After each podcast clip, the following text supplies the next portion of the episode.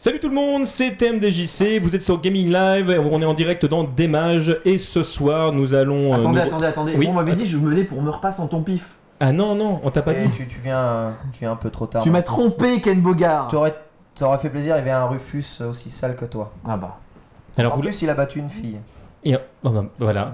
Bonjour Ken Ouais. Mais, mais qu'est-ce que tu fais là Bonjour. Alors moi, euh, j'attends que Mister MV il finisse ses, euh, ses saloperies. Du coup, comme j'ai trouvé le, dé- le sujet du débat intéressant et comme à chaque fois je niguais Tatsu parce que je meurs en poule, je me suis dit que là, je vais plutôt perdre mon temps ici à essayer de dire des choses intelligentes euh, et à pas y arriver.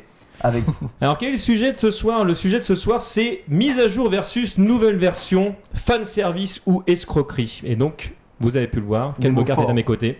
Des mots très forts.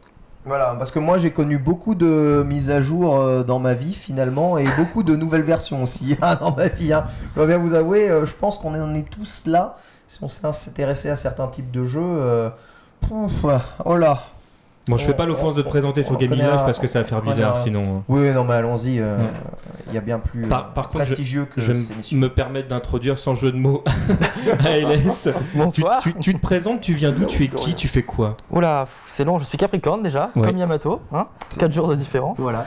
Euh, Alex le serveur, donc ALS sur Gamecult, où je teste euh, des tas de jeux, des tas de jeux.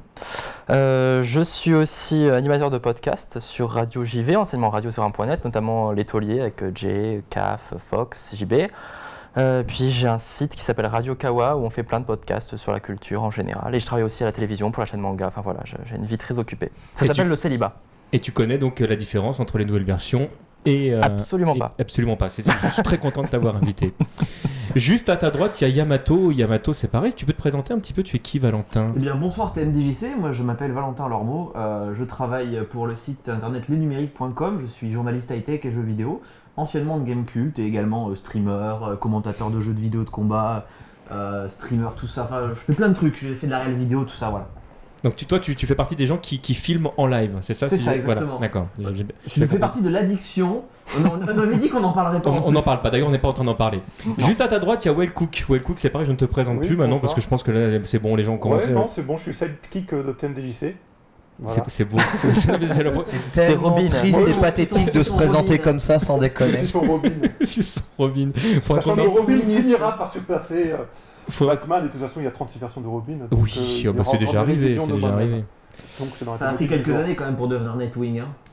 Euh, Ça a oui. pris quelques années. Mais on va revenir sur notre sujet, ça vous dérange pas. On va, on va essayer de, de suivre le fil conducteur qui n'existe pas officiellement. Et euh, on, va, on va déjà se poser euh, la question de savoir euh, quelle est la limite justement entre euh, ce qui est une nouvelle version et ce qui est une mise à jour, ce qui n'est pas toujours euh, évident euh, à comprendre, non seulement pour les gens qui ont l'habitude de jouer à ce type de jeu, et surtout pour le grand public. Alors avant de rentrer dans, le vif du sujet, euh, est-ce qu'il y a vraiment aujourd'hui une différence de catégorie de joueurs euh, dans le sens où est-ce que les joueurs qui achètent des jeux comme on parlait de Street 4 euh, tout à l'heure ou, certains FPS ont bien conscience qu'il s'agit d'une nouvelle version ou d'une mise à jour? Je peux commencer Oui. C'est pas forcément tout le temps évident de, de démarquer. Moi, je pense que ce qui réellement démarque euh, la nouvelle version de la mise à jour, c'est une évolution profonde dans le système même du jeu. Et je pense à, à vraiment tous les types de jeux, que ce soit euh, FIFA, euh, les- les- la plupart des FPS qui connaissent euh, des itérations toutes les, tout- tous les ans et qui ne changent pas de genre de jeu finalement, qui restent le même genre de jeu avec plus ou moins la même âme finalement, puisque ça reste les mêmes licences qui sont là, mais qui tout de même euh, apportent systématiquement des changements d'un point de vue du système, même si c'est euh, euh, souvent des améliorations qui sont un peu fines. Ils font pas juste refaire un habillage. Et allez, on a souvent tendance, même, moi, à troller, que ce soit Call of Duty ou un peu FIFA. Mais après avoir discuté avec beaucoup de, de casters et streamers d'eux, on se rend compte finalement c'est beaucoup plus subtil que ça, hein, les changements sur, sur ces jeux-là. Et euh, dans FIFA, par exemple, les systèmes de passe changent énormément, les systèmes de gestion euh, des personnages ou du gardien de but changent beaucoup. Et euh, en fait, changent de façon radicalement différente. C'est-à-dire qu'on ne peut plus jouer pareil qu'avant, euh, réellement. Voilà, si on veut réellement jouer à haut niveau. Et euh, une véritable mise à jour euh, tout simplement corriger quelques bugs, apporter des bonus supplémentaires qui permettent une expérience de jeu euh, plus fun, mais fondamentalement tu vas jouer au même jeu, réellement au même jeu. À partir du moment où on te vend euh, une nouvelle version où tu joues réellement au même jeu, là, il commence à y avoir un tout petit peu de, de foutage de gueule, ouais. Bon bah c'était cool des matchs, on se retrouve dans Voilà, dans 15 jours, merci beaucoup. Alors du coup, euh, à quel moment c'est arrivé vraiment ce, ce tournant? Quand est-ce que les, euh, les éditeurs ont commencé à se dire il y a peut-être euh, il y a peut-être de l'argent à se faire là-dessus ou euh, il y a une amélioration à faire? Moi, je pense que c'est avec Street Fighter. Enfin, moi, un des premiers souvenirs de jeux qui a une nouvelle version et qui arrête pas d'en d'en faire des nouvelles, c'était Street Fighter. Alors, par contre, je suis vraiment un gros néophyte en termes de jeux de combat, donc Street Fighter, je connais vraiment rien. Mais justement, je voulais vous poser la question est-ce que vous, vous considérez par exemple que le Super Street Fighter Ultra machin, là, avec le 4, c'est des nouvelles versions ou C'est Bah, plutôt on, des on, mises va à jour on va en parler de ça. Il y aura, Ah, il y aura un tu chapitre. euh, Tu me dis qu'il n'y a pas de conducteur, en fait, il y en a un, mais ça. oui, c'est- discret, mais euh, Mais je pense qu'on peut peut-être mais- monter plus loin parce que c'est pas évident cette notion. Bah, de- en fait, non, elle est pas évidente cette notion. C'est une vraie question. Je pense qu'on peut commencer à partir de Street Fighter 2, ouais. Je pense que c'est là que, que, que c'est- ça a commencé sérieusement parce que euh, Street Fighter 2, c'était, me semble, le premier jeu de combat à avoir des mises à jour, enfin des nouvelles versions qui sortaient. Euh, Capcom a un historique très fort dans le Ils ont, ils ont même eu les deux, hein, parce que Street Fighter 2 euh, a eu plusieurs versions, Oui. mais euh, Street Fighter 2 Dash est vraiment considéré par Capcom comme un nouveau jeu, et pourtant, plein de personnes pourraient s'imaginer que c'est la première mise à jour de Street Fighter 2, ce qui est faux, parce qu'en fait, il y a eu plein de versions, euh, des sous-versions de Street Fighter 2. Les bornes n'étaient pas forcément les mêmes. Et d'un pays à l'autre, on n'avait pas exactement le même jeu en plus. Ouais, mais ça reste quand même la, la première mise à jour officielle du jeu, quelque part. euh, c'est quoi euh, Champion Edition c'est Ouais, comment, c'est ça c'est Dash Champion Ouais. Edition. ouais. C'est Dash, mais c'est la première véritable. ouais, Pour moi, c'est la première véritable mise à jour d'un jeu qui a jamais existé. Il y a concrètement aucune évolution euh, dans le système de jeu. C'est, euh, c'est Pe- peut-être la, la vitesse d'animation euh, un, un- Mm, un y a- poil meilleur. pas vraiment, en fait. il y a- sur il y a- Dash. Alors si, il a, il a, Il y a le- des nouveaux, il y a des nouveaux persos, mais des ajustements au niveau des coups, euh, des personnages, une un ajustement réellement. des corrections de bugs et surtout Ouais. eu un gros ajout en fait c'est l'arrivée du reversal en fait c'est c'est la, la- Ah oui, quand même, c'est- alors, ouais. c'est c'est quand même vrai- c'est vrai que ça change le jeu Bah, vraiment dans le cadre de l'époque, ça, ça justifierait réellement le, le terme, on va dire, nouvelle version, même si après c'est un peu de la branlette intellectuelle à partir de ce moment-là. Mais il faut, faut voir que dans, enfin, dans le contexte de l'époque, rien que cette notion-là, c'est des notions ultra novatrices qui changent profondément euh, l'i- l'idée du jeu. Imaginez sans reversal dans Street Fighter 2, un mec au sol a perdu. En concrètement, c'est ça. Oui. Euh, voilà. Et avec des reversals, un mec au sol a moyen de, se- de se défendre. Donc euh, on sépare quand même deux plans de jeu qui sont assez fondamentaux. Mais Street Fighter 2 est un bon exemple d'itération, mais on rappelle qu'on c'est enfin c'est la naissance, c'est à la fois le, le, le bébé, enfin le- le- l'embryon de, de ce qu'est à la fois les jeux de combat, mais aussi à la fois de ce qu'est euh, la sphère euh, compétitive du Mhm. jeu vidéo en opposition. Et du coup, ce qui va devenir ce qui va devenir chez nous l'e-sport en fait tel ce qui le- va devenir exactement chez nous l'e-sport. Et évidemment, et ça apparaît comme une évidence aujourd'hui, ça l'était peut-être un peu moins à l'époque, mais finalement ça s'est fait naturellement. Évidemment, ce genre de jeux-là ont besoin de réajustement et, euh, et ont besoin de, de mise à jour ou de nouvelles versions. Pas forcément de nouvelles versions, mais surtout de mise à jour pour justement essayer de donner réellement euh, de l'intérêt au jeu euh, pour rester, pour, pour garder un caractère compétitif euh, intéressant. Et c'est surtout dans cette optique-là améliorer le gameplay et rendre le jeu toujours plus intéressant à être joué à- en 1 contre 1 que, que ce que ça a été fait. Et ça a été le cas dans tous les jeux de combat après. Vous Ben, en fait, Capcom jeux a été combat, vraiment dans, une, un cercle vertueux dans, dans le sens où il y avait une demande de la part des joueurs qui était réelle Bah, et demande- et il y avait il y avait le, le combat qui menait avec SNK où de l'autre côté en fait il y avait une, une évolution des jeux aussi de leur côté donc c'était vraiment un système de ping-pong qui au départ marchait bien pour tout le monde Si je dis pas de bêtises, euh, si on reprend le cas de, de Champion Edition, Dash, euh, le, enfin, le, le principal argument commercial de Capcom, c'était le fait de pouvoir jouer les boss Ouais. et surtout de pouvoir jouer des personnages en miroir. Ouais. Parce qu'il y avait beaucoup de gens en fait. euh, alors, Street Fighter 2 a été lancé au début, le versus ils y croyaient absolument pas. Et quand ils ont vu que le versus, euh, bah, les gens effectivement ils aimaient jouer les uns contre les autres, que les gens ont commencé à gueuler en disant bah il joue Ken et moi je veux jouer Ken aussi. Bah, C'est- pas-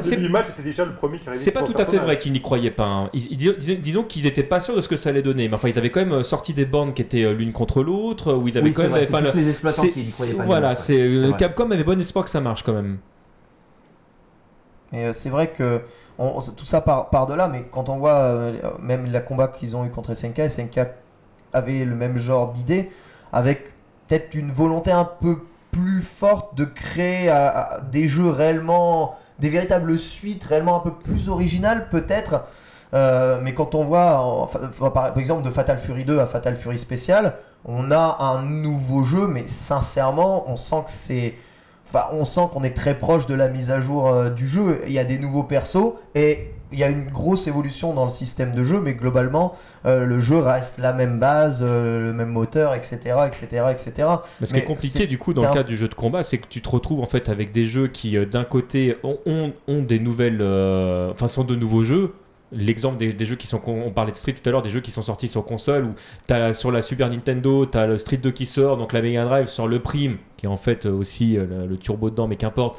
Sur la Super NES, il te balance le turbo derrière, donc on a l'impression qu'il y a- y, ce jeu-là. Et à côté de ça, le Street Fighter 3 n'est sorti que des années après. Donc ce qu'ils considéraient eux comme un vrai nouveau jeu, euh, est sorti très longtemps derrière et pour autant les jeux ont été vendus comme s'ils étaient des nouveaux jeux à part entière. Ouais. Là c'est vrai que cette limite elle est, elle est très fine et on peut comprendre que le, que le joueur lambda se dise les éditeurs se foutent de notre gueule, on va pas racheter le même jeu à chaque fois. Bah, le truc, c'est qu'il faut se remettre quand même dans le contexte Il faut pas oublier surtout que hein. c'est de l'arcade.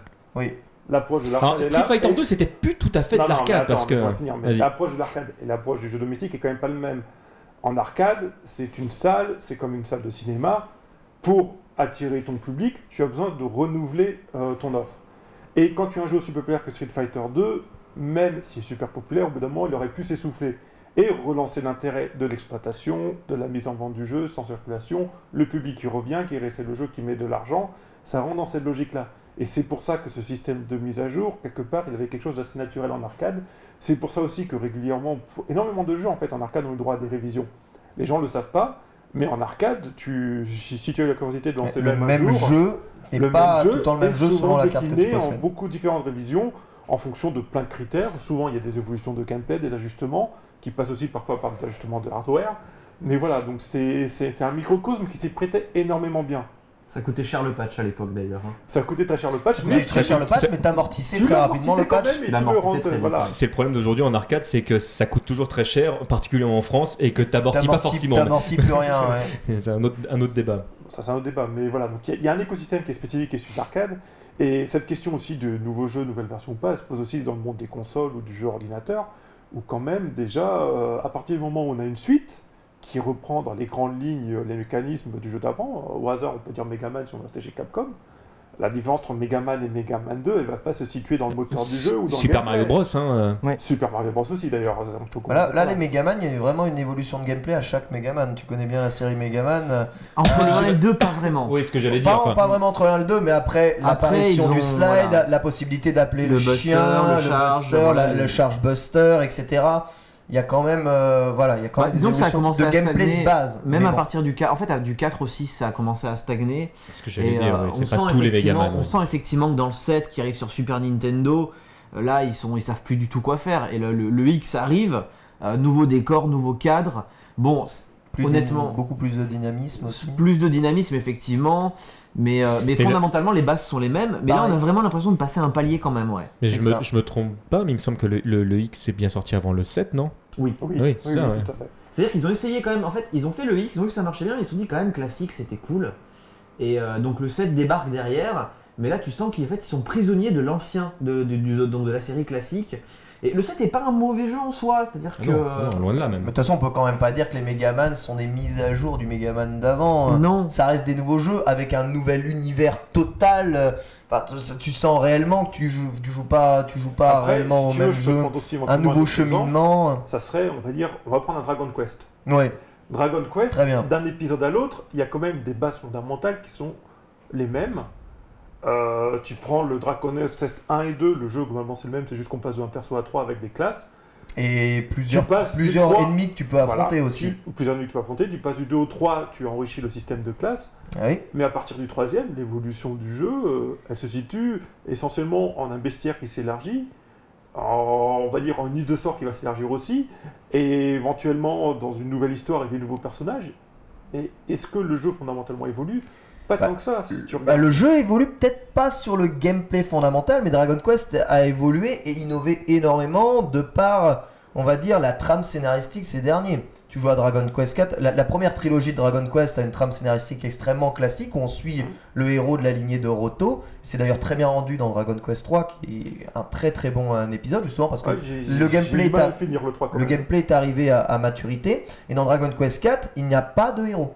Déjà il n'y a pas de héros dans Dragon Quest 4. Tu joues tous les persos indépendamment, tu joues pas un héros principal. C'est ensuite, des élus, voilà, c'est ça. Tous se réunissent et ensuite ça va. Dans Dragon Quest 5, non seulement il y a le système. euh, Déjà, il y avait peut-être un peu ça dans le cadre de capture d'ennemis que tu peux ensuite euh, utiliser euh, à ta guise et même après ça va plus loin avec des systèmes de reproduction d'ennemis. Dans Dragon Quest 5, tu commences le héros. Il a quoi 4-5 ans, Mm. il est avec son père, il termine, c'est un daron, il est marié, tu joues même avec ses enfants, enfin tu le suis au cours de toute une vie, ça c'est un cheminement, peut-être Fire Emblem s'y était risqué avant, à vérifier, mais c'est un cheminement je qui était extrêmement sûr, hein. innovant.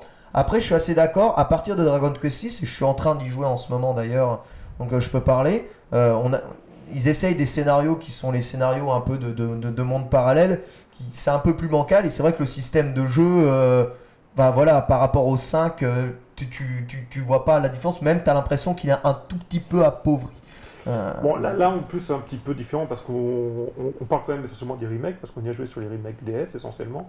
euh, bah, Enfin, moi, moi, bah oui, enfin, remake Super NES pour Dragon Quest 3 pour moi. Voilà. Non, moi j'avais joué sur Game Color aux trois premiers. Ensuite, remake PS2 pour Dragon Quest 5 pour moi aussi. Mais, mais mo- moi, je parle de ceux sur DS. Là, tu as le problème parce que tu as la, la vue arrière où ils ont quand même retravaillé les jeux pour Ouais. les aligner sur ce qui est venu après. Ouais. Donc au final, on se trouve avec des jeux qui de base présentaient une évolution de l'un à l'autre qu'on a effacé rétrospectivement. Oui, c'est ça. Oui, c'est vrai. un- L'évolution technique n'est plus là. C'est Voilà. ça que tu. Oui. L'évolution technique, mais même en termes de gameplay, t'as l'impression que des fois ils ont récupéré. Dans Dragon Quest qu'ils 6, ont on peut se battre avec Emily, Laura et Olivier. Et c'est très sympa. Oui, ils ont traduit les noms en français. Oui. On demande sur le chat quel était le premier jeu à DLC.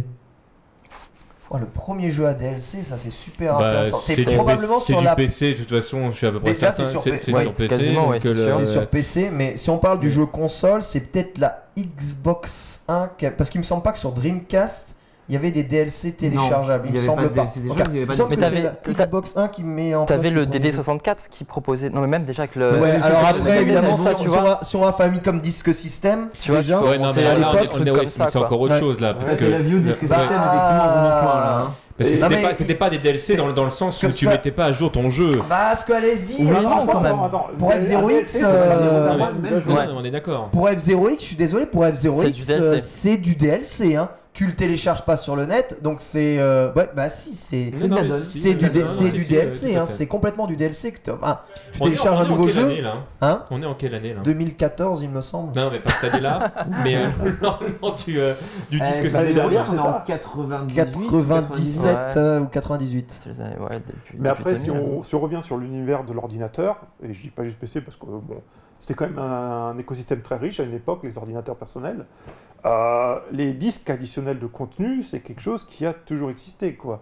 Aujourd'hui, euh, on a l'impression qu'il n'y a plus que Blizzard qui fait ça, de sortir un jeu de disque additionnel avec plein de contenu pour son jeu. Mais à cette époque-là, quasiment tous les jeux avaient le droit. T'étais presque certain que 9 mois après, tu avais ton, ton, ton contenu additionnel qui, qui Mm. serait mis en vente. hein. Ça reste quand même, Ouais. vachement, ça ça reste quand même vachement, vachement répandu encore. Enfin, quand tu penses à des jeux comme Civilization, les Sims, SimCity, tous les jeux de gestion, genre de jeu justement très, très étoffé, très touffu. En général, tu as beaucoup de contenu et aussi du contenu fait par les fans avec tout, tout ce qu'apportent les mods évidemment maintenant. Ah, ce qui est encore autre chose du coup, là, Ouais. parce que là c'est des, des contenus du coup qui ne sont pas payants ou euh, où là le fan est heureux de pouvoir justement le, le trouver. euh, Bah justement, alors du coup, c'est vraiment quoi? C'est vraiment du fan service pour le coup, hein, ce genre. euh, Enfin, sur PC, c'est c'est les éditeurs qui écoutent euh, plus ou moins les fans de leur jeu. Parce que moi, je sais que je joue un peu à Civilization. bah, les, les DLC, je, je les achète quand même parce que je suis quand même demandeur, que ce soit des nouvelles. Enfin, des, des, des- des- nouveaux modes ou alors des nouvelles possibilités euh, du jeu. Et il y a plein, plein, plein de jeux comme ça. Et après, il y a tout un tas de mises à jour on en parle moins, qui étaient aussi euh, bah, relativement gratuites, hein, des jeux, justement des, des corrections de patch. Et je pense que la mise à jour pure et dure, c'est. On, on peut, on peut réellement parler de ça, en- cor- corriger des bugs, faire en genre que le jeu soit meilleur et plus vivable et plus agréable à, à vivre. Et dès qu'on commence à additionner euh, peut-être plus de contenu, à l'enrichir, il arrive à un moment où on peut pas, on peut pas passer à côté euh, du terme de, de nouvelle version et, et, et on peut pas passer à côté euh, le fait de, de repayer quand même euh, pour, pour un jeu, si, même, même si on est très fan. Après, il y a le débat du prix justement de ces, de ces mises à jour. Où est-ce qu'on place la ouais. barre du prix de ces mises à jour? C'est la très bonne question. Alors, je, Alors, je suis. j'ai euh, fait un propole et les gens votent majoritairement pour moins de 10 euros. Ah Moins de Ouais, 10 c'est- euros, mais ça veut. Ouais. En fait, ça veut, pour moi, ça veut rien dire. Bah, moins de 10 ça euros, pourquoi Voilà, mais- mais- exactement. c'est- c'est que- ça dépend du contenu. Pour DLC. Mais, mais- Bah, mais- quel mais- genre, ouais. Mais quel genre de DLC Un Là, DLC, tu vois- ça veut tout dire et rien dire. Voilà, le dernier que- DLC Mario Kart, il propose euh, 16 courses supplémentaires, euh, 8 6 personnages. voilà, 6 ou 8 personnages. euh. Je sais pas, voilà, il est vendu 12 euros. Est-ce que pour vous, ça dépasse donc les 10 euros? 2,50€. Non, c'est 12 euros. 12 euros. Des 12 Ah, 12 bien. euros. Est-ce que pour vous, c'est un prix juste ou c'est trop Ou est-ce que tout simplement, déjà, c'est un DLC payant, c'est déjà trop Mais il faut savoir que. 16 courses, c'est quand même la moitié de. Enfin, le C'est- jeu propose c'est- une norme c'est de ça, courses. c'est- c'est- Voilà, c'est ça. 5 16 courses, c'est double, 16 courses, c'est double dash. Oui, oui. C'est donc c'est quand même assez énorme et pour pas cher quoi. Donc pour pas c'est, cher. euh, Après, faut pour, voir les rela- courses. pour relativement Faut voir pas les cher. Après, on Faut se dit les courses. pourquoi est-ce Ah, qu'ils la auraient pas pu. n'aura pas de surprise, ce sera Pourquoi est-ce qu'ils n'auraient pas pu nous sortir ça tout de suite, finalement, C'est ça. avec le jeu d'origine? Mais le fait est que même si le, jeu, je crois, contient des fichiers DLC pour prévoir des éventuels DLC, les DLC ne sont pas dans le jeu.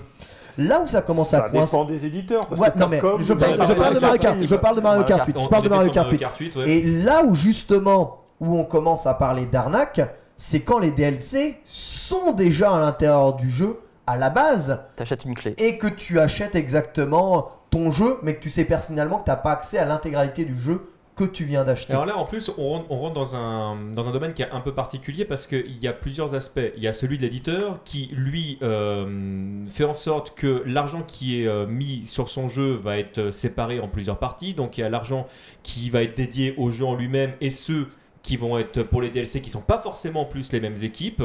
Et donc on, là, on est dans, deux éléments séparés et qui se disent bah oui, mais attendez, moi j'ai mis tant d'argent là-dessus, j'ai mis tant d'argent là-dessus. On a tout foutu sur la galette pour éviter les, téléchargements trop longs, ouais, plutôt pour servir les gens. Il est normal, tout travail mérite en salaire, qu'on fasse payer le DLC. On peut comprendre, euh, on peut comprendre l'idée.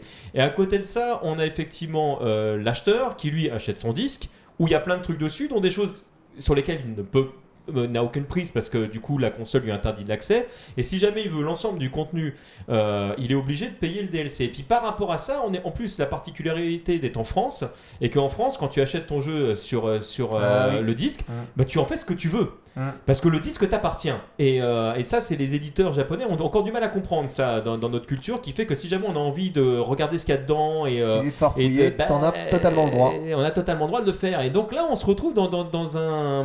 Il y a un petit un vide quelque part sur, euh, sur ce que ça représente. Et, euh, et les deux points de vue se défendent.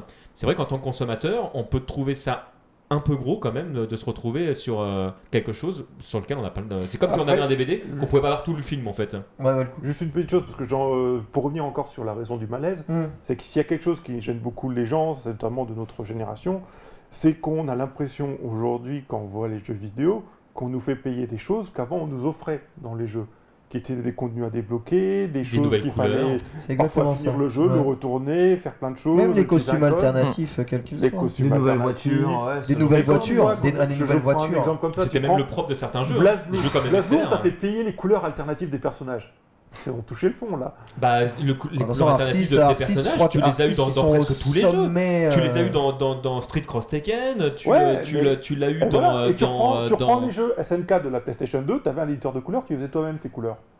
On a régressé. Ah oui, oui, En- en carrément. termes On a régressé, oui, bien sûr, on a régressé. C'est même pire que ça sur, sur Street Cross Tekken parce que tu, tu pouvais faire toi-même tes propres couleurs, mais tu devais acheter les couleurs. C'est ça. C'est- non, mais c'est encore Tu pire. je acheter les couleurs pour les, Ouais. pour les mettre sur Pour les mettre sur ton ça, franchement, c'est. euh, Mais Street Cross Tekken en termes de DLC, on peut pas dire que Capcom a été. Je pense que c'est le, c'est le, c'est le maître étalon de ce qu'il ne faut pas faire en Oui. termes de politique de DLC. Oui, d'ailleurs, ça ternit grandement l'image des DLC de Capcom en disant Capcom ils ont une politique abusive, alors que c'est c'est sincèrement les loin d'être les plus saligots. Si on, ref- Fondamentalement, ouais, si on euh. refait un historique Ah des, oui. des- des DLC Capcom, euh, bah déjà il n'y en a pas eu euh, des masses. Et ensuite, même l'histoire des, des nouvelles versions euh, de Street Fighter et des nouvelles itérations tous les gens. Déjà, nous sur console, qui est-ce que ça conservait En arcade, c'était les gérants de l'arcade qui les achetaient. Mais nous, alors, on a eu, super, on a eu Street Fighter 2 sur Super euh, Nintendo, la version Dash sur Mega Drive, il me semble, ou une En pseudo-version fait- en Dash fait, sur, sur sur Mega la, Drive. sur la version Dash de la Mega Drive et la version euh, Turbo de la Super NES, en fait, t'avais les deux jeux dessus. C'est le même jeu, c'est juste qu'ils la- n'ont pas le même nom. La, la- la plus- la Ouais. plupart des gens ne, ne le, ne le savaient pas à l'époque parce que le, tel que hum, les gens en parlaient dans la presse parce qu'ils connaissaient pas bien la différence entre les versions, disaient bah oui vous pouvez jeter votre ancienne cartouche Super NES parce que sur la nouvelle il y a l'ancien Street Fighter 2 et le nouveau Turbo alors qu'en fait il n'y a pas le premier dedans. C'est Il y, a ça. le, il y a le Dash et le Turbo en fait. C'est ça. Exactement. Et ensuite, bon, évidemment, Super, qui lui est arrivé, il me semble, sur les deux supports. Sur les deux en même supports, temps. c'est là qu'ils ont rejoint. Et ouais. c'était Sur- le dernier. Sur les deux supports, et c'était le dernier à être sorti. Alors évidemment, à cette Avant époque, l'Alpha à 2, mais cette sorti, époque-là, euh, mais il s'est séparé quoi Deux ans entre la sortie de tous les jeux à chaque fois? Non, un an. Un an? Ouais. Bon, ça, fait, ça faisait quand même très très cher. Je sais pas si vous vous rendez ça compte. faisait, de ça faisait très très court sur Mega Drive parce que c'était un an entre la, entre la version euh, Mega. Non, c'était sur Super NES et un an entre la version Mega Drive, le 2 Dash et la version Super, euh, Tur- Super euh, 2. Et sur la Super NES, et la Turbo est arrivée légèrement après. Donc il y a eu moins d'un an en plus. Donc c'est vrai que les journalistes crient au scandale et les joueurs qui n'y connaissaient pas grand chose. Parce que c'est vrai que hormis les quatre nouveaux persos dans Super Street 2, si tu connais pas le fond du gameplay, Ouais. tu peux t'imaginer que c'est le même jeu. Oui, d'autant plus Ça que. fonctionne encore bon, aujourd'hui euh, sur Street 4. hein, Ouais, cela- Oui, tout à fait. ça- on rappelle que sur console, c'est quand même des adaptations. Et en plus, bon, c'était des euh, adaptations. Donc c'était vraiment pas le des même conversions, jeu. C'était euh. vraiment pas le même jeu qu'en Heureusement qu'on avait Cyril Drevet pour nous faire des guides Voilà. de jeux avec des combos Heureusement, craqués grâce, version sur exact, Nintendo. grâce à hein. Cyril Drevet, on avait tous les combos. C'était Chris euh, Fighter qui, tout qui- la qui- combo à portée de main. qui nous a Mais bon, voilà. le livre sacré. Donc euh, Donc, la, légende, la vient de là. Mais reprenons Vas-y. ce qui s'est passé sur, euh, sur Street Fighter 4 par exemple. À Je vais- de Street Fighter 4, il y a quelqu'un qui dit Est-ce que les dernières itérations de Street Fighter 4 n'auraient pas pu être de simples patchs? Et bah justement, c'est là où je vais en venir Mais et je vais, répondre, été. je vais répondre à cette question. C'est La ça- c'est là où plupart, Capcom a fait fort en C'est ça, la plupart l'ont été. La plupart l'ont été. Entre Street Fighter 4, donc la version Vanilla qui est sortie, qu'on a eu en console, Oui. déjà EP par rapport à la version arcade sortie. Donc il y avait Déjà- des déjà, en plus à débloquer. Exactement. Donc on a les persos étaient débloquables, etc. Donc on n'a Le pas gameplay avait légèrement changé. Exactement, on n'a pas payé la version arcade et on a payé un DLC des, des consoles. Non, on a eu une version meilleure que la version arcade. Que l'arcade n'a plus riche. plus riche, oui. Que la version arcade, oui, ça, que la version arcade n'a N'a jamais, jamais eu, eu, ouais. jamais eu. Ils ont jamais euh, rebagdaché pour faire ça. Ensuite, Super est sorti, évolution dans le gameplay, double ultra, euh, multiplication quasiment par deux du cast. Enfin, Ça pas double ultra, deux, deux ultra. Oui, deux ultras, Des oui. personnages en plus, Ça, ouais. ça- ça, ça, ça veut- ça veut rien dire. Enfin, un cast Enfin, la absolument multiplication par hallucinant. deux, c'est sur la version arcade, parce que la version console, vu qu'on avait déjà eu les personnages beaucoup, Voilà. on avait moins l'impression d'avoir beaucoup de nouveautés. Alors non, parce que, arcade, parce que le la- la- a été le Super Street 4 Ouais. est sorti avant sur console et ensuite il y a eu une version arcade qui a été vendue euh, dans la version arcade sur console. C'est Là, ça. il faut suivre. hein. En fait, c'est l'arcade édition qui est sortie en disant voilà, on est désolé, on vous a snobé sur Super et sur la version console. On sort une version arcade édition. Elle est inédite à l'arcade pendant 6 mois ou un an? Six Euh, mois, six je crois. six mois, ouais. six mois, ouais. 6 Non, non, mois. peut-être un peu moins. Hum, je crois Non, que non, c'est six six mois, je crois que c'est- six mois bien six mois pesés, entre ouais. le- il me- Ouais, il me semble pas que bien j'ai ça passé dépend, six mois ça dépend dessus. parce que sur l'arcade édition, si je dis pas de bêtises, il y a aussi il y a eu la- la- l'histoire qu'ils nous ont refait avec le- l'Ultra, c'est-à-dire qu'ils ont d'abord sorti le DLC et plus tard la version physique. Mais oui, euh, tout ça pour dire que Super Street Fighter euh, 4 est vraiment une nouvelle version du jeu. Elle apporte quand même un peu plus sur le système de jeu, même si c'est pas grand chose. Des persos, même d'un point de vue du mode solo, hein, les modes de jeu, le online, tout ça a beaucoup évolué. Même l'habilla- jeu. L'habillage du jeu est complètement, euh, est même complètement différent. La présentation, les histoires des personnages, Ouais. voilà. On, a, Donc, on peut plus d'ailleurs, je regrette sur ce jeu-là, on peut plus regarder les endings euh, de- des personnages, tout ça, ça a été squeezé. euh, bon, on pourrait parler des endings de Street 4, mais on n'est pas là pour ça.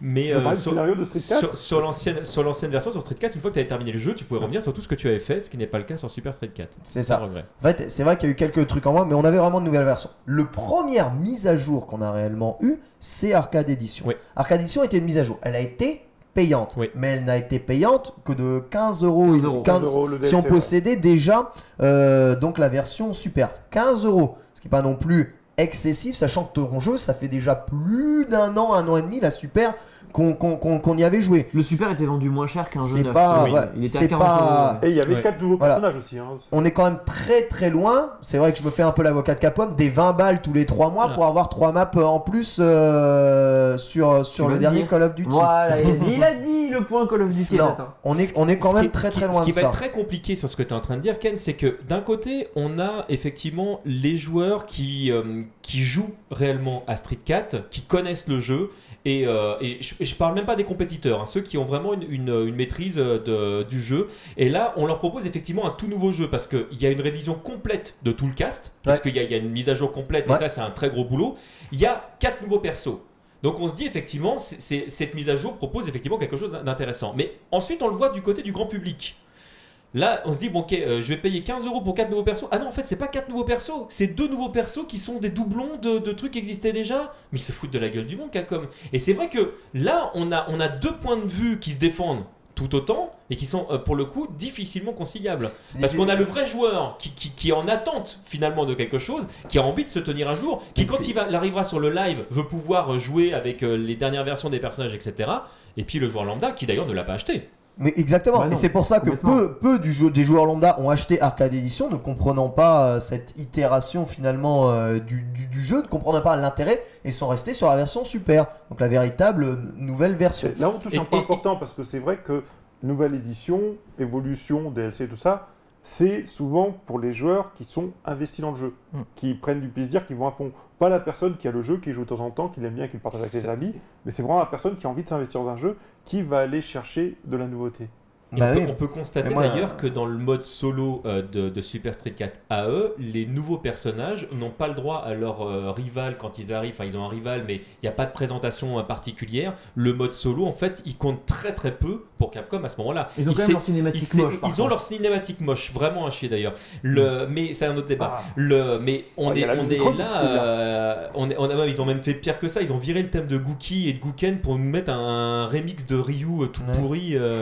euh. Enfin bref, donc ils, ils sont partis du principe que euh, Arcade Edition était joué par des gens qui jouaient avec d'autres joueurs et qui connaissaient le jeu. Pas, Exactement. euh, Mais ça, c'est le. C'est euh, c'est- ouais, justement là, si on continue comme ça, du coup ensuite version 2012 sort, exactement pareil pour les 20 joueurs, mais mise à jour Gratuite, gratuite. ouais. Attention, gratuite à partir du moment où tu possédais Arcade Edition. C'était que de la- c'était de l'équilibrage. C'était de, donc, euh, ça que de l'équilibrage, mais crois-moi que la différence entre Arcade Edition et oui, version je 2012 sais, je sais. est absolument gigantesque. La Et différence, ensuite, oui, à mon le avis, travail que ça a dû impliquer derrière pour faire une mise à jour est pas le même non plus.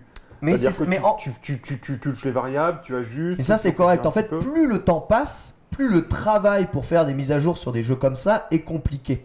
Euh, et ça vaut pour tous les jeux. hein. Et plus, plus, tu as de personnages, plus c'est compliqué. C'est ça. À chaque version, ils rajoutent des personnages. plus Donc, le euh, code vieillit d'un jeu, plus souvent, comme tu dis, les équipes sont différentes. Les gens qui s'intéressent au jeu et qui doivent faire les mises à jour du jeu ont absolument été impliqués dans rien du tout du développement, connaissent rien du code. ouais. et doivent prendre un code vieux qu'ils n'ont même pas appris euh, dans leurs écoles, voilà. doivent s'approprier ça, essayer de mo- modifier des trucs comme ça. Bah, L'exemple enfin, parfait, c'est la version PC, qui était confiée à un développeur de l'Est, un développeur polonais, je crois. Je crois, peut-être. Oui, je sais pas, j'ai pas entendu je me parler. plus du tout. Enfin, la version PC de Street Fighter 4, la première version, Oui. était une catastrophe. Pourquoi? Parce que les mecs, ils ont reçu un code tout chaud du Japon. Ils avaient jamais vu ça de leur vie. On leur dit, bah vas-y, porte-le sur PC. Et en fait, c'est un jeu PC.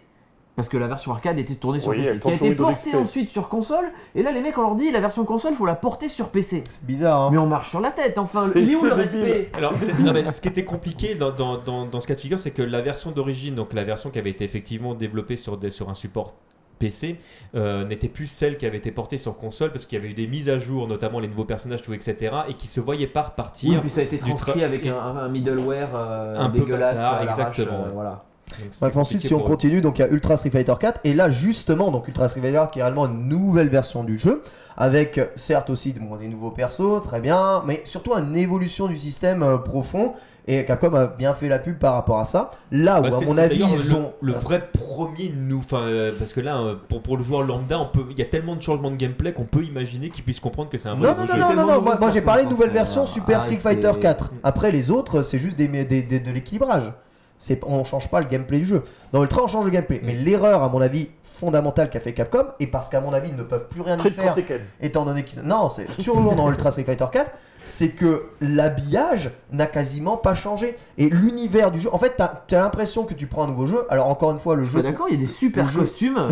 Le jeu. Summer Pack. Le jeu coûte que 30 balles, mais d'un point de vue de l'expérience solo pour quelqu'un qui n'a jamais joué à Street Fighter, il va se retrouver avec la même expérience solo, finalement appauvrie et euh, pff, un peu un peu dégueulassée que Super Street Fighter 4, quoi, qui est sorti il y a, il y a tellement de temps. Il n'y a, il y a pas réellement de. Visuellement, tu as vraiment l'impression de voir le même jeu. Enfin, si tu connais pas, je te passe la caractère select screen. Si t'as pas l'oreille fine, pour toi, c'est le même jeu.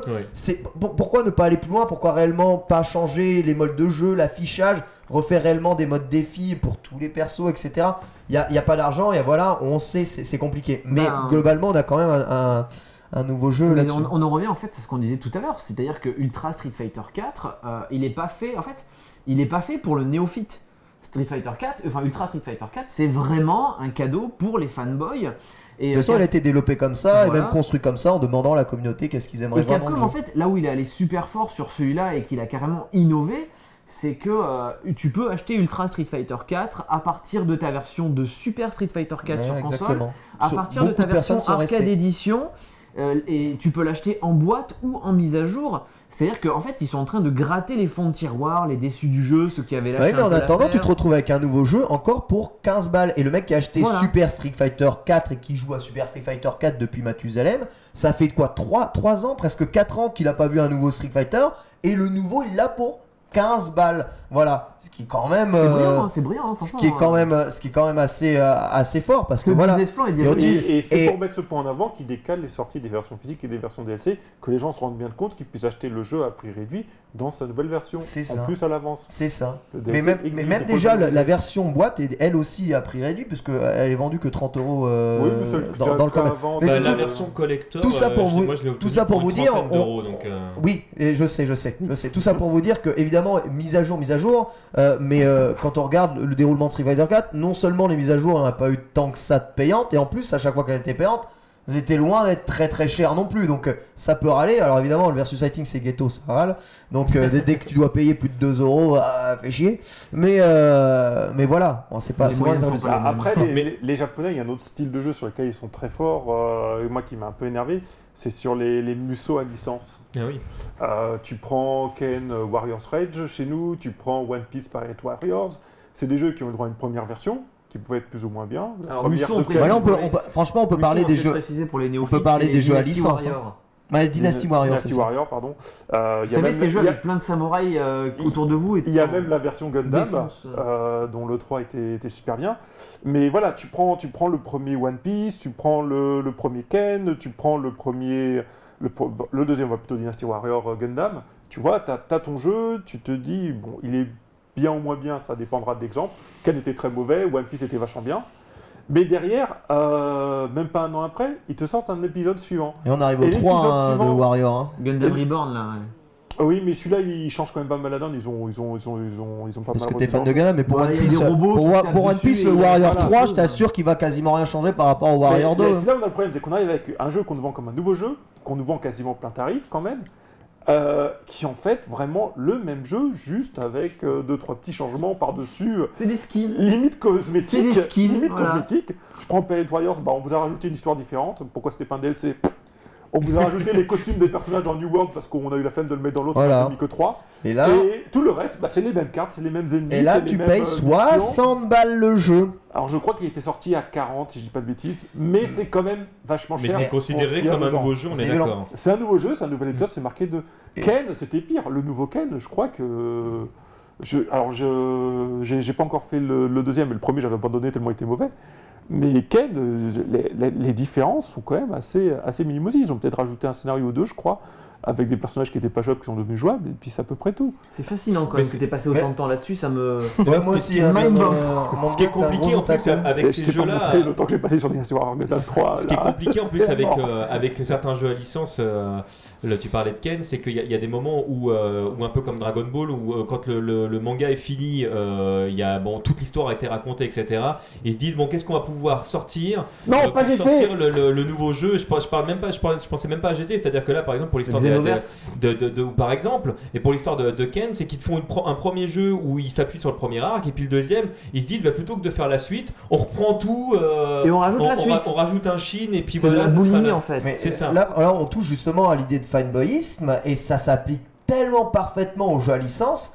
Pour moi, le jeu à licence, c'est un, un- un- le, le plus grand cancer des, euh, des mises à jour tous les ans euh, qu'on te fait prendre pour une nouvelle version qu'en est pas. Et ça continue depuis tellement d'années, ça doit forcément fonctionner, c'est pas possible Ah oui, autrement. ça fonctionne bien. mais euh, Mais mais le problème aussi, c'est que quand tu fais ça, tu ne vas pas faire les mêmes mais ventes. il n'y a pas que sur les museaux, hein, franchement. Oui, euh. mais tu tu t'attends pas à faire une vente. C'est-à-dire que tu refais ton jeu, tu n'investis pas grand-chose pour le refaire, et puis tu sais que tu vas te cibler, allez, on, on va dire au moins 25% des gens qui ont acheté le premier, qui l'ont aimé, vont l'acheter. Et donc tu te fais des, des- des ventes pour pas trop cher, tu fais du chiffre. Quoi. Mais des fois, c'est même encore. Vas-y. vas-y. Des fois, tu peux te faire un, un score encore, euh, encore plus fort. Regarde, je pense à un jeu qui va bientôt sortir, c'est Theatrium euh, Curtain Call. Ouais. Donc euh, Final Fantasy, super grosse licence.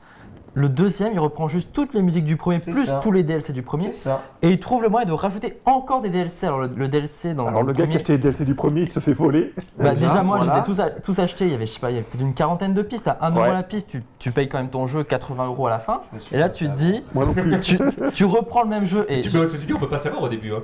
On peut pas savoir, mais j'étais assez con pour commander l'édition collector du 2 quand même, donc c'est dire à quel point je suis atteint sur le... Et en préco, il attend, il est au chaud. Et je suis bien content en plus, Et moi aussi, je suis heureux.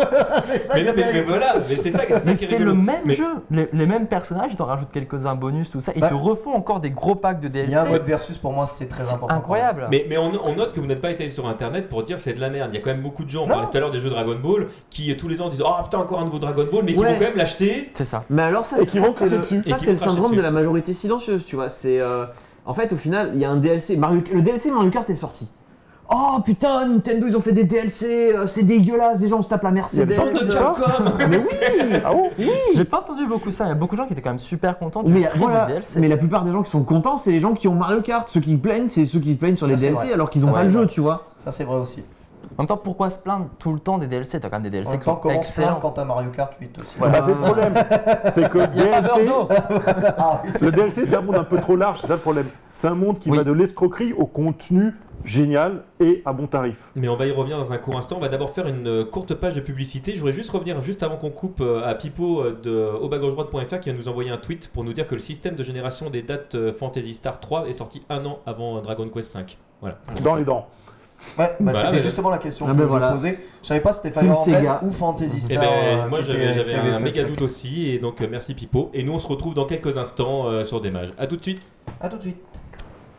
C'est un nouveau thème des JC. Vous êtes toujours sur Gaming Live, c'est toujours des mages et on se pose toujours la question aujourd'hui de savoir si euh, les mises à jour ou les nouvelles versions sont du fanboy ou sont une escroquerie? Et j'ai à mes côtés euh, trois invités. Ben, on en a perdu un. Il est passé où Ken Bogard du On l'a mangé. On Il l'a mangé, d'accord. Donc pendant la pub, on a bouffé Ken Bogard. Qui a fusionné avec Valentin. Je suis toujours euh, avec euh, Wellcook, je suis toujours avec ALS et je suis toujours avec Yamato.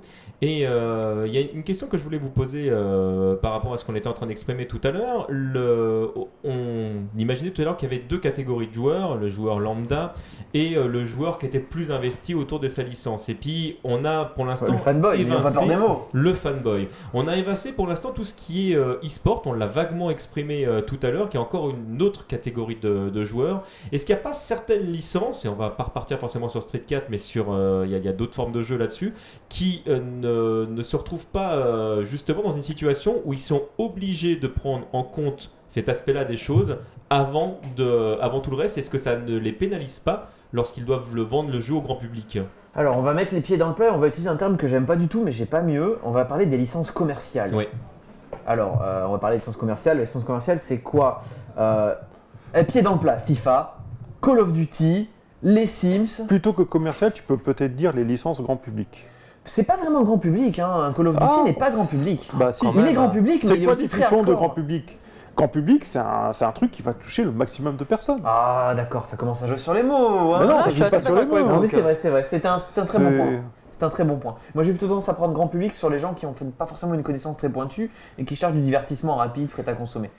Tu peux Ah, consommer un Call of Duty comme ça. en fait. Tu peux consommer un Call of Duty comme Oui, ça. voilà, tu- exactement, mais c'est aussi. En fait, Call of Duty, c'est une série qui peut également s'avérer très pointue dans déplaise aux trolls et, à- et à tous ceux qui doivent être en train de, de se déchaîner contre la licence.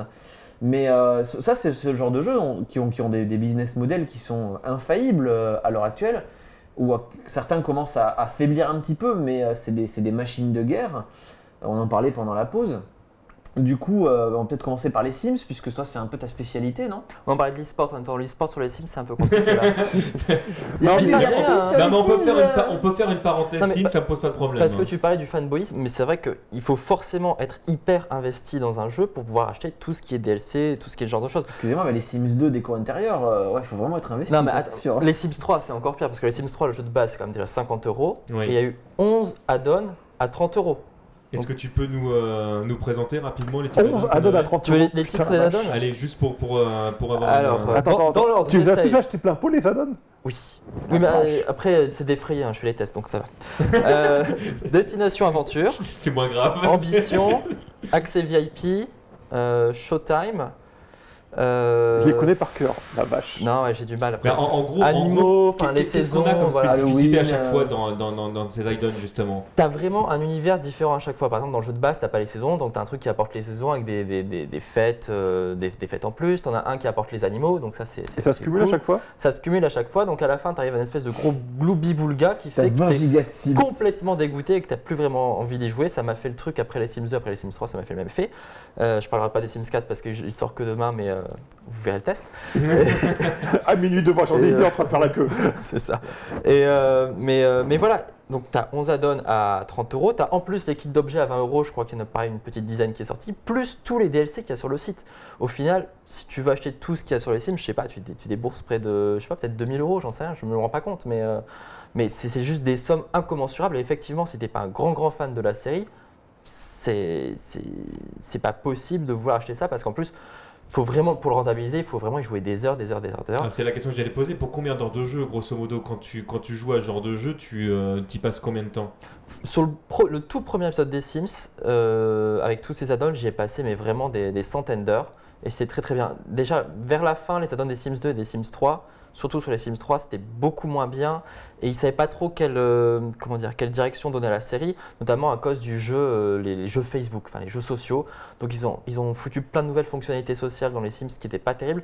Ce qui était bien par contre, c'est que le jeu de base, même si tu n'achetais pas les add-ons, il avait fréquemment de- de- des mises à jour gratuites avec plein de nouvelles fonctionnalités. Bon, moi, c'est vraiment des trucs qui m'emmerdent, genre euh, pff, des, des- des récompenses, des murs de joueurs, des, euh, tu Il y a des succès dans les Sims. T'as des succès qui sont arrivés et tout. Enfin, Et tout ça, vraiment, tu t'en fous. Quoi. Mais voilà, Vous au moins, avez votre premier couple. Ouais c'est amené gratuitement, tu vois. Donc, ça, au moins, c'est un truc cool.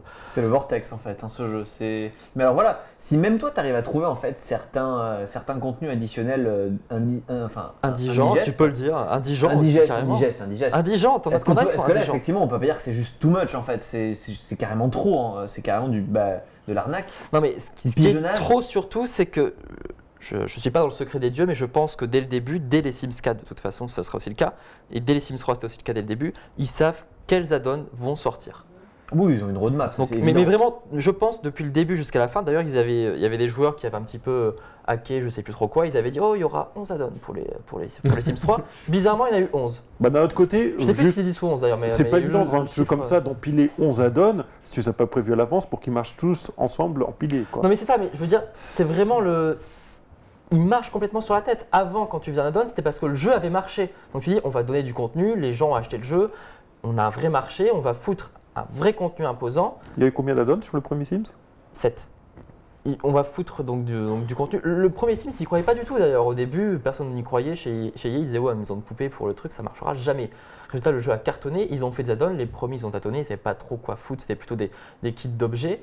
Après, ils ont fait des vrais add-ons d'envergure. Et à la fin, les tout derniers, euh, le dernier, c'était Abracadabra, qui était quand même un truc hyper gros et qui, qui te, qui te faisait une vraie durée de vie avec des, des vraies implications. La suite, c'était vraiment hyper commercial. Et du coup, tu te dis vraiment, ça n'a plus aucun sens maintenant les add-ons, puisque les add-ons, c'est prévu dès le début. C'est pas normal, tu vois. Quand on dit on- ton jeu, il va sortir, on sait qu'il va avoir ça, ça, ça. Pour moi, c'est- c'est c'est- c'est carrément pas normal. Parce que ton jeu, le, le jeu de base doit forcément être plein et entier et apporter vraiment quelque chose de nouveau. Sinon, Ah oui, donc ce qui te gêne en fait, c'est donc la mécanique de se dire qu'ils ont peut-être bridé le jeu qu'ils ont sorti dans la perspective d'ajouter des trucs après. Pas forcément bridé, mais par exemple, du passage des Sims 2 avec tous les add-ons au passage avec les Sims 3 seuls, ils te suppriment des choses assez quand même Ah, la régression, d'accord, La de, de- de régression, la génération à l'autre. on ok. te retire les saisons, on te retire plein de trucs qui devraient être dans le jeu de base, tu vois. Oui, Oui, ont c'est-à-dire déjà été fois- avant. Une fois que tu avais tout ton premier jeu en entier avec tous les add-ons, il était logique de- d'imaginer les voir dans le deuxième. C'est normal qu'il y ait des choses en moins. Après, quand tu as une régression, je pense que c'est hyper problématique. Et quand tu te retrouves avec un nouvel épisode, donc là je parle des Sims 3, qui est complètement indigent pour le coup au début, c'est c'est un petit peu difficile. Surtout quand tu dis ils ont tout prévu pour la suite. Franchement, à quoi ça sert de claquer 50 balles pour un jeu qui, qui, euh, qui voilà, Mais là, là, tu soulèves une question qui est, qui est- qui est très intéressante et qui est compliquée euh, à répondre parce que je prends, je prends l'exemple d'un d'un jeu de combat où par exemple tu, as, tu, tu prends un jeu. On y revient toujours. Tu as, non, non, mais je vais, je, je vais, je vais pas rester là-dessus, mais c'est juste pour, pour citer un exemple. Tu, tu as un jeu, tu achètes euh, des costumes. Bon, très bien, tu les as achetés, etc. Il y a une nouvelle version qui sort du jeu. Et puis, pas de bol, dans le jeu, les costumes sont intégrés. Donc, tu as ceux qui sont contents, qui achètent la nouvelle version, qui se disent Ah bah c'est cool, maintenant j'ai les costumes, etc. Et tu as ceux qui ont payé le premier coup les costumes, qui se disent Bah non, pourquoi du coup les costumes ils sont gratuits dans celui-là, euh, ça va pas? Et à côté de ça, t'as ceux qui du coup, euh, enfin t'as, t'as les jeux de combat où tu vas acheter le premier, euh, enfin tu dois acheter le costume dans le premier. Si tu le veux dans le deuxième, faut que tu l'achètes aussi. Donc euh, on est encore dans, dans, dans autre chose qui fait que on n'arrive jamais à contenter tous les joueurs en fait Mais c'est un, peu comme les versions gothiques qui sortent de toute façon avec tous les DLC. euh, Par exemple, c'est ouais. exactement la même chose. Quand tu vois que tu peux avoir ton, ton épisode de Red Dead Redemption avec tous les add-ons à 10 euros alors que, que tu l'as payé plein pot et que tu as acheté tous les DLC derrière, forcément tu es un petit peu vert. Après, c'est aussi le. Enfin, tout le monde le sait, quand tu, quand tu achètes le jeu le premier jour, tu te fais forcément pigeonner entre guillemets. Tu payes ton droit plus cher de jouer au jeu avant les autres. Bah, c'est un C'est peu juste ça. C'est un pas juste jouer jeux sortent avant les- autres, c'est parce qu'il y a aussi l'enjeu du online où tu sais que si tu joues pas tout de suite, tu vas peut-être arriver après que les joueurs aient déserté. Ça peut être gênant sur certains Tu as jeux. des versions Oui, en faux, online, mais- mais c'est juste que, que forcément, une fois que le jeu est rentabilisé, ils peuvent te le sortir beaucoup moins cher. Donc ça, c'est c'est quand même le, le, le droit de oui, moi je veux jouer avant tout le monde. C'est faut, faut, faut aussi l'accepter au bout d'un moment. euh, tu peux lutter aujourd'hui, même le droit de jouer avant tout le monde, il est un peu mis à mal en termes de prix. Quand tu vois les gens qui peuvent commander leurs jeux en Angleterre ou même aux États-Unis, des fois au bout de deux semaines, les prix peuvent complètement se casser la gueule.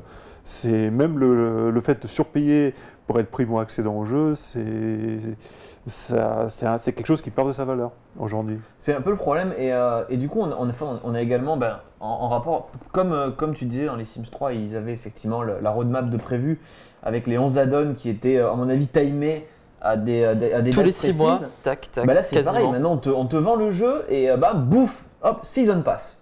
C'est ça. Alors Borderlands 2, on peut citer Bioshock Infinite. Mais là où c'est pire que Season Pass, c'est que souvent on te le vend et tu sais pas ce qu'il va y avoir dedans. tu sais pas qu'il toujours. la des fois, tu le sais. surprise. Des fois tu sais, mais pas Ça- toujours. mais c'est encore pire. Enfin, tu te dis, euh, sérieux, les mecs, ils ont déjà prévu. Pourquoi ils le foutent pas dans, le- dans le jeu de base, même si effectivement, ça revient plus Ah, cher. c'est Enfin, compliqué pour certains jeux qui sont épisodes. Tu prends The Walking Dead par exemple, on se retrouve dans, dans des situations où c'est quand même pas Non, c'est- pas juste ça. c'est- un bon exemple C'est- parce que tu achètes la saison complète. Ouais. Alors après, tu, tu peux eff- effectivement, euh, surtout, euh, enfin, ALS pour nous en parler très, très évidemment, parce qu'il a, il a testé la saison 2, mais tu euh, tu t'exposes au danger qu'un épisode soit moins bon qu'un autre si tu achètes toute la saison d'un coup. Mais de l'autre côté, si tu n'achètes pas tous les épisodes, bah t'as pas toute l'histoire en fait. Bah Donc ça, oui, c'est diabolique. c'est- Moi, moi, je, je- alors c'est pas un bon exemple, mais j'imagine pas euh, jouer un épisode de Walking Dead en sauter un parce que je me dis tiens on m'a dit qu'il était pas bien pour jouer au troisième par exemple. Enfin, c'est un truc que je pourrais pas faire. c'est horrible Je parce crois que que du tu coup, tu vas te taper une purge juste pour avoir le lien entre l'épisode que t'as kiffé et l'épisode 3 qui est génial. Tu tapes le 2 qui est infâme. C'est- C'est c'est terrible. En ça, tu temps- peux avoir le même problème au cinéma en même temps. Ça, le- C'est dramatique. Ah bah ça, oui, ça c'est sûr. Mais là, c'est le jeu qui est saucissonné. C'est pas forcément des DLC, c'est pas du contenu, c'est pas vraiment du contenu supplémentaire si tu veux. Non. Ça, c'est le jeu qui est comme ça. Mais genre dans Bioshock Infinite, enfin moi, le prix des add-ons de Bioshock Infinite, j'ai trouvé ça aberrant. quoi. C'était quoi? C'était 15 euros pour. 15 euh, euros Burial le at Sea retour, un, ouais, voilà. En fait, pour- en fait euh, le 15 Season euros Pass- qui était en deux parties. Le Donc deux fois Pass 15 était à euros. 30 euros. Ouais. Et donc t'avais Burial at Sea, deux épisodes, et t'avais Plus euh, le mode. Trial. Voilà. Qui, mode, qui- était, qui était, qui était Sympa, pas bon. mais sans plus. Quoi. Voilà. J'irais même pas bon. Mais- On se demande sur le chat quelle est la frontière entre le DLC et l'add-on. Bah, C'est le DLC, c'est. Enfin, enfin, ouais, attention parce que si on parle Enfin, du DLC au oui, sens non. littéral du terme, le DLC Ça se c'est- télécharge. c'est- Voilà, c'est un, c'est un mode de. de- C'est un add-on qui se c'est du télécharge. en contenu fait. qui se télécharge. Donc ça peut être une bagnole, ça peut être une quête, ça peut être un personnage, ça Et peut le être. DLC est euh, pas forcément payant. Voilà, c'est du DLC gratuit, payant. Faut- en Et fait, enfin, le DLC n'est pas nécessairement un add-on. Un add-on, ce sera toujours quelque chose qui va t'apporter du contenu dans ton jeu. Si c'est un DLC pour corriger des bugs, des trucs Ça comme ça, ce DLC sera pas un add-on. Enfin, voilà. Mais- En fait, les, les gens, les gens oublient souvent que DLC c'est un terme technique. Ouais. Le DLC c'est la méthode de distribution Enfin, d'un ça, ça contenu. veut dire en fait. download content quand même. Voilà. C'est contenu. C'est du contenu Téléchargeable. téléchargeable. Donc c'est quand même du contenu. Oui. C'est pas forcément une méthode. Non, c'est un terme. te- enfin, le, le, le, le- le downloadable est la méthode en fait. Yes. Voilà. Tu veux dire que c'est un, procédé de distribution. quoi. Exactement. C'est ça. C'est-à-dire que bon, Et effectivement. du coup, va- il y a le download, le, le- donc le contenu téléchargeable, il y a le contenu sur disque à l'époque. Hein. À Broudoir, c'était du contenu sur disque, Oui. tout Non. simplement. On parlait tout à l'heure des contenus gratuits et euh, je repensais à un truc, c'était enfin toujours euh, du coup un petit peu avec le rapport avec les Sims, parce que là je pensais à SimCity. Euh, le problème du contenu gratuit, c'est que les éditeurs se disent de toute façon, euh, on, on peut sortir un jeu qui est, qui est pas fignolé, on pourra toujours rectifier le tir plus tard, on va faire une petite mise à jour gratuite, euh, le jeu finalement, voilà, comme ça il sera, il sera un peu mieux. SimCity, quand il est sorti, enfin, euh, les vrais fans de la série ont complètement hurlé, enfin je parle vraiment du dernier épisode, parce que les, les cartes étaient trop petites et il fallait forcément en plus jouer en ligne parce qu'il fallait la puissance du cloud apparemment pour pouvoir calculer euh, les, euh, Mon cul les sur la interactions. commode. Ouais, voilà, c'était- ça a été très vite démonté mon cette cul, histoire. ouais. Et, et bizarrement, un an plus tard, on dit Oh, on a, on a réussi à faire un patch pour faire fonctionner le jeu euh, sans, euh, sans connexion. Ils ont attendu un an pour faire ça. Au passage, ils ont pas corriger le truc sur, le- sur les maps. Enfin voilà, le problème de la mise à jour. map qui était bien trop petite. enfin, le- Avant, quand tu pouvais pas faire de mise à jour, enfin sur tes, sur tes consoles qui n'étaient pas connectées sur ta bonne vieille SNES, au moins le, le jeu, s'il était buggé, bon ok c'était dommage, mais les, les- les éditeurs prenaient vraiment soin que le jeu était hyper fini au maximum, de réduire au maximum les bugs. Maintenant ils s'en foutent, ils peuvent Mais- sortir un jeu pas fini, ils Ah, peuvent ça- sortir un c'est jeu pas pas équilibré. forcément vrai parce Ah, que. C'est- Là, là, je suis C'est- désolé, en je suis fait, vraiment ça- d'accord là pour le coup. Non, non, Franchement, attendez, t'as- des- attendez. t'as des jeux finis à la piste qui Mais sont complètement déjà à l'époque. Regarde, tu prends n'importe quel RPG euh, de l'époque Interplay, Fallout 1, Fallout 2, tu te prends Baldur's Gate, tous ces jeux, les premières versions qui sont sorties, il y avait des correctifs que t'all- t'allais acheter joystick pour avoir juste le CD. Pour avoir le avec CD patch. avec le patch du jeu. Juste parce que t'avais une quête qui se déclenchait pas, c'était À l'époque, on dans la première heure de 56K. jeu. Alors, je- Déjà, le respect n'était plus on là. est- On est d'accord que Ouais, ça existait. beaucoup plus ça existait. Ça existait. Mais on est d'accord que dans l'ensemble, avant l'ère Internet, les, jeux- les Il y avait moins de laxisme, ouais. faisaient, faisaient, enfin, ils se disaient quand je sors mon jeu, faut qu'il soit fini. Il y avait Bah, un petit le peu Il y problème- avait quand même une bonne Non, culture du pas fini sur PC, mais oui, c'était pas forcément volontaire. Mais, Voilà, mais le le problème sur console, c'est que le coût de rattrapage euh, d'un bug, c'était beaucoup plus élevé que ça peut être aujourd'hui avec un patch. Rappelle-toi, euh, par exemple, Capcom Fighting Jam, Oui, oui, oui, où il y a très eu bon un exemple. bug sur la Très, version très japonaise, c'était sur Honda, je crois. Non, Et- enfin, pas, pas Honda parce qu'il est pas dans le jeu, mais euh, Euh, Si, si. je non. si, Capcom tin, Fighting tin. Jam, il y a Honda dedans. Capcom Fighting Jam, mais non. Non, si. Honda, Bison, euh, Mais Ryu. non, il y a, il y a et- Ryu, Gail, euh, Zangief. euh, Ah, c'est Zangief, pardon. Ah, excusez-moi. Pardon. le- Enfin, euh, peut-être que je me trompe, peut-être que Bravo. bien ça. Bravo. Mais en tout cas, et donc, et voilà, ce jeu C'est bien, avait- j'ai joué au jeu. La honte. avait- je me souviens même plus ce qu'a été les bugs, mais c'était un bug monstrueux. Et Capcom a été. Euh, je- non, c'était même un bug à la con, c'est pas la musique qui tournait pas ou un truc comme ça qui était pas bonne, Euh, je non, non, c'était pas ça, c'était un, un bug de gameplay si je dis pas de bêtises. Et oui, c'était un truc qui était assez, assez énorme pour. euh, Enfin, voilà. C'était étonnant que ça Mais la pas été vu, conséquence a été quoi? C'est qu'ils ont été obligés de rappeler tous les jeux, de dire aux clients de leur envoyer leur jeu pour redistribuer après une nouvelle version en copie physique qui n'avait plus de bug. spécifique à, la- le- à- à la version japonaise. Voilà, je précise. et le coût d'une opération comme ça, c'est quand même vachement cher. C'est arrivé aussi à SNK, mais bon, c'est peut-être un peu plus facile à mettre en œuvre sur des C'est cartouches. pas arrivé sur des jeux Mais- cartouches justement Si, c'est SNK. Samurai Showdown, où ils ont rappelé une fois, je crois, les, les 5 pour les modifier. Bon, heureusement, de toute façon, à l'époque, ça coûtait tellement cher qu'il y avait 15 acheteurs dans le monde, mais. euh, À Euh, à l'époque, c'était 12, je crois encore. Parce qu'à l'époque, il fallait hypothéquer sa maison et une voiture pour acheter une Neo Geo et jouer au jeu. donc, oh euh, non, t'es t'es méchant. Samurai Showdown, là, on était déjà dans les années 2000 bien entamé hein, Ouais. euh, euh, pour ces jeux-là. Mais, mais voilà, et puis, euh, et puis d'un autre côté, le contenu additionnel sur cartouche, euh, les éditeurs se sont assez peu essayés. Il y a l'exemple de, de Sega avec euh, Sonic et Knuckles. C'était une, Mm. une expérience d'ailleurs. hein, c'était une qui, qui ont fait cette expérience.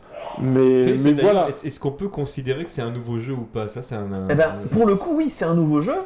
Et c'était un nouveau jeu, et à côté, c'était aussi du contenu supplémentaire. Bon, c'était un peu succinct pour Sonic 2 et 3, mais euh, c'était quand même un add-on sympathique, quoi. C'est- c'est- enfin, Et, il était vendu à prix réduit, si je dis pas de bêtises, par euh, rapport aux jeux Sonic, originaux. Je peux pas dire, je, je, suis plus très sûr. Nintendo personnellement. Et puis, Mais- ouais, puis alors là, moi, je serais. Mais là, mes souvenirs ont pas assez loin pour ça. Mais euh, Mais voilà, donc c'est c'est des choses qui ont quand même été testées. Et puis, euh, et puis bon, ma- ma- malgré tout, l'hi- l'historique du contenu additionnel, il est quand même né sur, sur ordinateur euh, personnel, sur, sur les Amiga, les Atari, les PC, les CPC, voire même, si on veut remonter assez loin, chez Amstrad. Mais, mais voilà, c'est quelque chose qui est quand même... qui, qui- qui était quand même de, de très ancien. Parce que moi, honnêtement, quand j'étais gamin, que je jouais encore sur mon Atari 520 ST, j'avais l'impression que tous les jeux avaient systématiquement un add-on qui sortait euh, quelques mois après la sortie du jeu initial.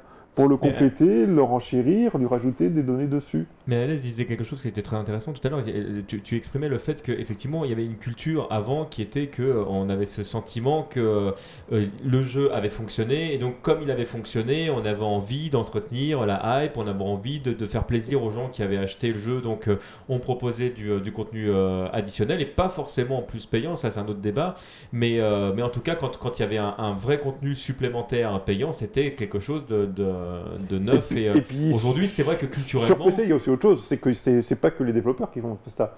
Il y a quand même eu toujours des, beaucoup de communautés de joueurs qui ont fait du contenu additionnel pour les jeux euh, qui pouvaient sortir ouais. sur PC, qui étaient mis à disposition gratuitement des communautés, sur lesquelles des communautés, pardon, sur lesquelles les développeurs s'appuyaient parce que eux, ça leur permet de proposer du contenu gratuitement, donc ils le valorisaient.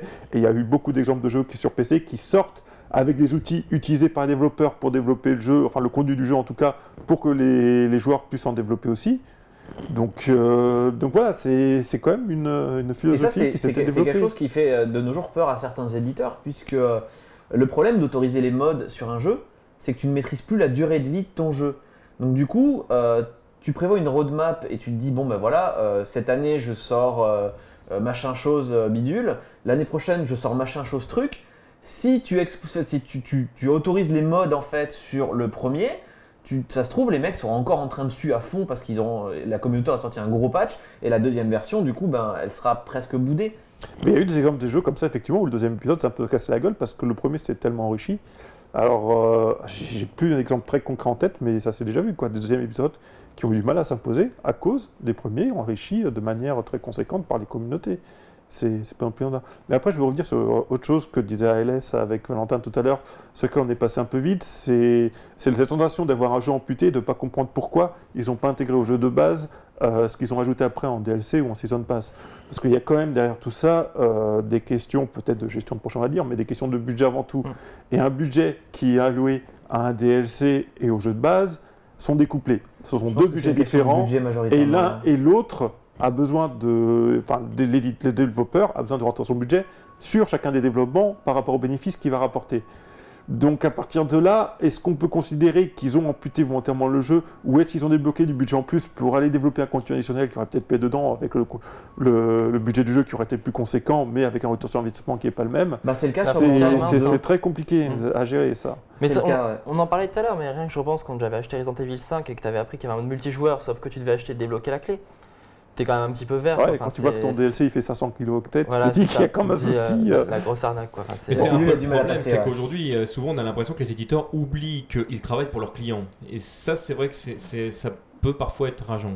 Ouais, Oui. enfin, ils travaillent pas non plus pour leurs clients. Y, il y a beaucoup de gens qui sont très exigeants. euh, chaque fois, euh, voilà, on va faire des pétitions pour tout pour rien, pour une nouvelle fin, pour un jeu. En même temps, si les gens n'achètent pas, voilà, les éditeurs ils sont en train de faire des conneries. Je veux dire, si les gens achetaient pas, passaient leur temps à comment acheter les nouvelles, les nouveaux trucs de Call of Duty, c'est toujours la même chose. Enfin, pardon, moi je joue pas du tout à ce genre de jeu, mais, euh, mais euh, c'est ce que j'entends T'es en dire. train de te faire foudroyer sur internet là. C'est pas grave, je m'en fous. tu pourras plus sortir tranquille dans la rue après. Non, enfin voilà, je veux dire, Safe. c'est si les gens n'achetaient pas, c'est qu'il y a un public, c'est qu'il y a aussi un intérêt. Donc faut pas non plus cracher dans la soupe et dire euh, ouais, euh, voilà. Enfin, je veux dire, ils y trouvent, tout le monde y trouve son compte finalement. Après, Ah. il y a juste une chose, Vas-y, vas-y, vas-y, je mais c'est vrai que dans tous ces problèmes où on a parlé de scandales, de trucs insupportables, il faut quand même voir que dans énormément de cas, ça venait quand même du Japon. Toutes ces histoires de DLC qu'on trouve à des. qu'on considère que le rapport offre-prix est pas pertinent, c'est, on a quand même l'impression que ça vient beaucoup du Japon. Mhm. et que c'est le Japon qui a un gros problème dans la relation. Alors ça, quand tu, te- enfin, moi je travaille dans l'industrie, j'ai déjà eu à discuter avec des Asiatiques et des Japonais notamment, et c'est quand même eux le rapport qu'ils ont entre clients et euh, clients et vendeurs est quand même particulier et très différent de la mentalité qu'on peut avoir. Qu'on peut avoir nous en Occident, donc euh, je pense que ça, ils, ils- ils sont comme d'habitude, ils sont quand même dans une vision euh, très nippocentrée sur la manière d'aborder les choses, en se disant si ça marche à côté dans le reste du monde, bah, c'est un hasard, tant mieux. Et forcément, derrière, bah, ils se rendent pas compte, pas compte de la bonne manière d'aborder les choses.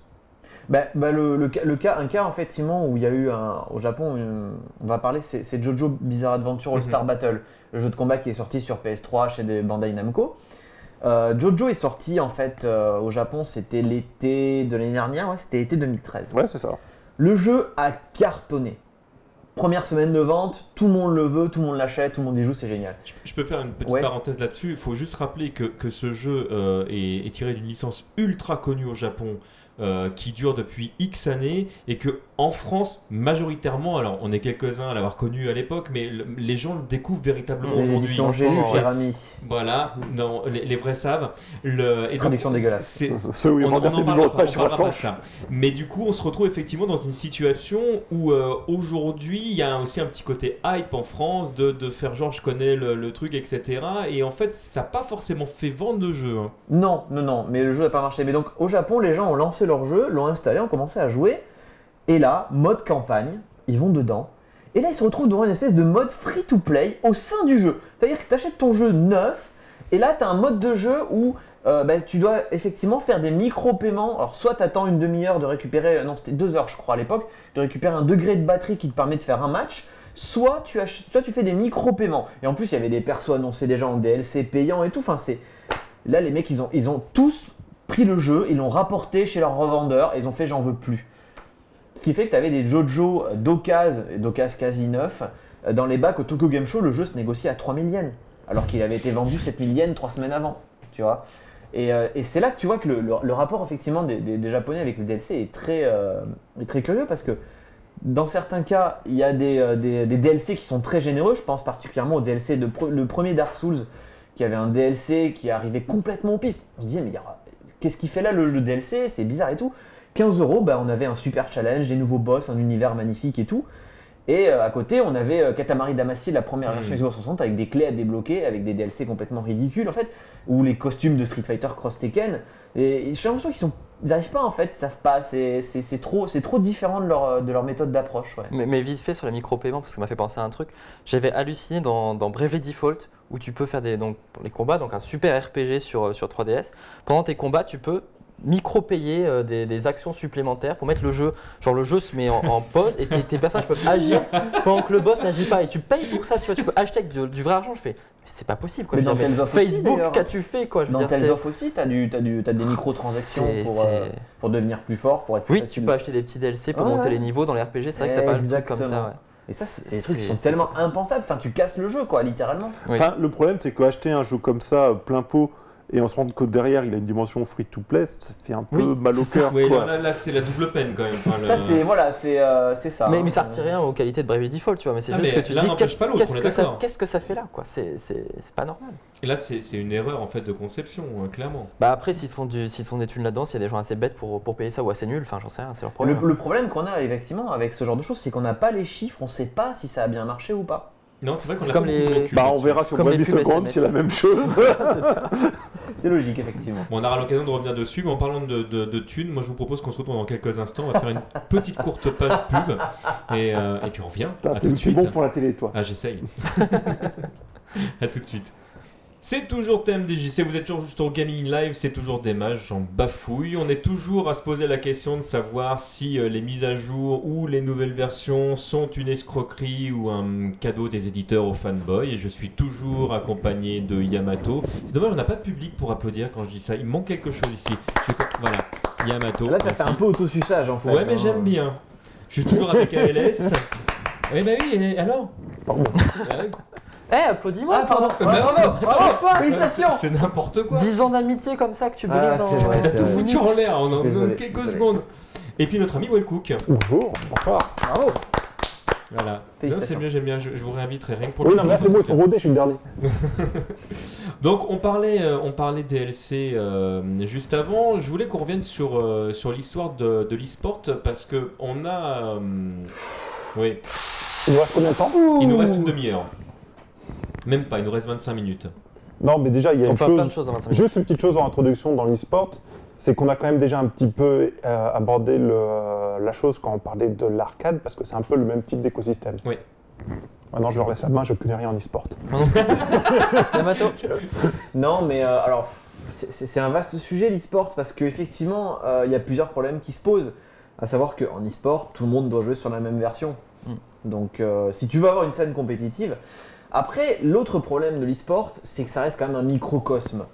Euh, on a, en fait, on a euh, l'e-sport actuellement qui est en train de grandir. Il y a une visibilité grandissante. euh, StarCraft 2, Call of Duty, Counter-Strike, League of Legends, euh, Dota 2. Enfin, les, les jeux de la scène, je vais pas vous les, euh, vous les redire, vous les connaissez. Et euh, la plupart, effectivement, en fait, le League of Legends, c'est un free-to-play, donc on va, on va même, en fait, on va même pas s'y intéresser puisqu'il n'est pas concerné. Dota 2, c'est Mhm. pareil. Il n'y a pas de DLC dans. Euh, Il n'y a aucun système payant dans. si, il y a des costumes, il y a des pages de runes, mais c'est.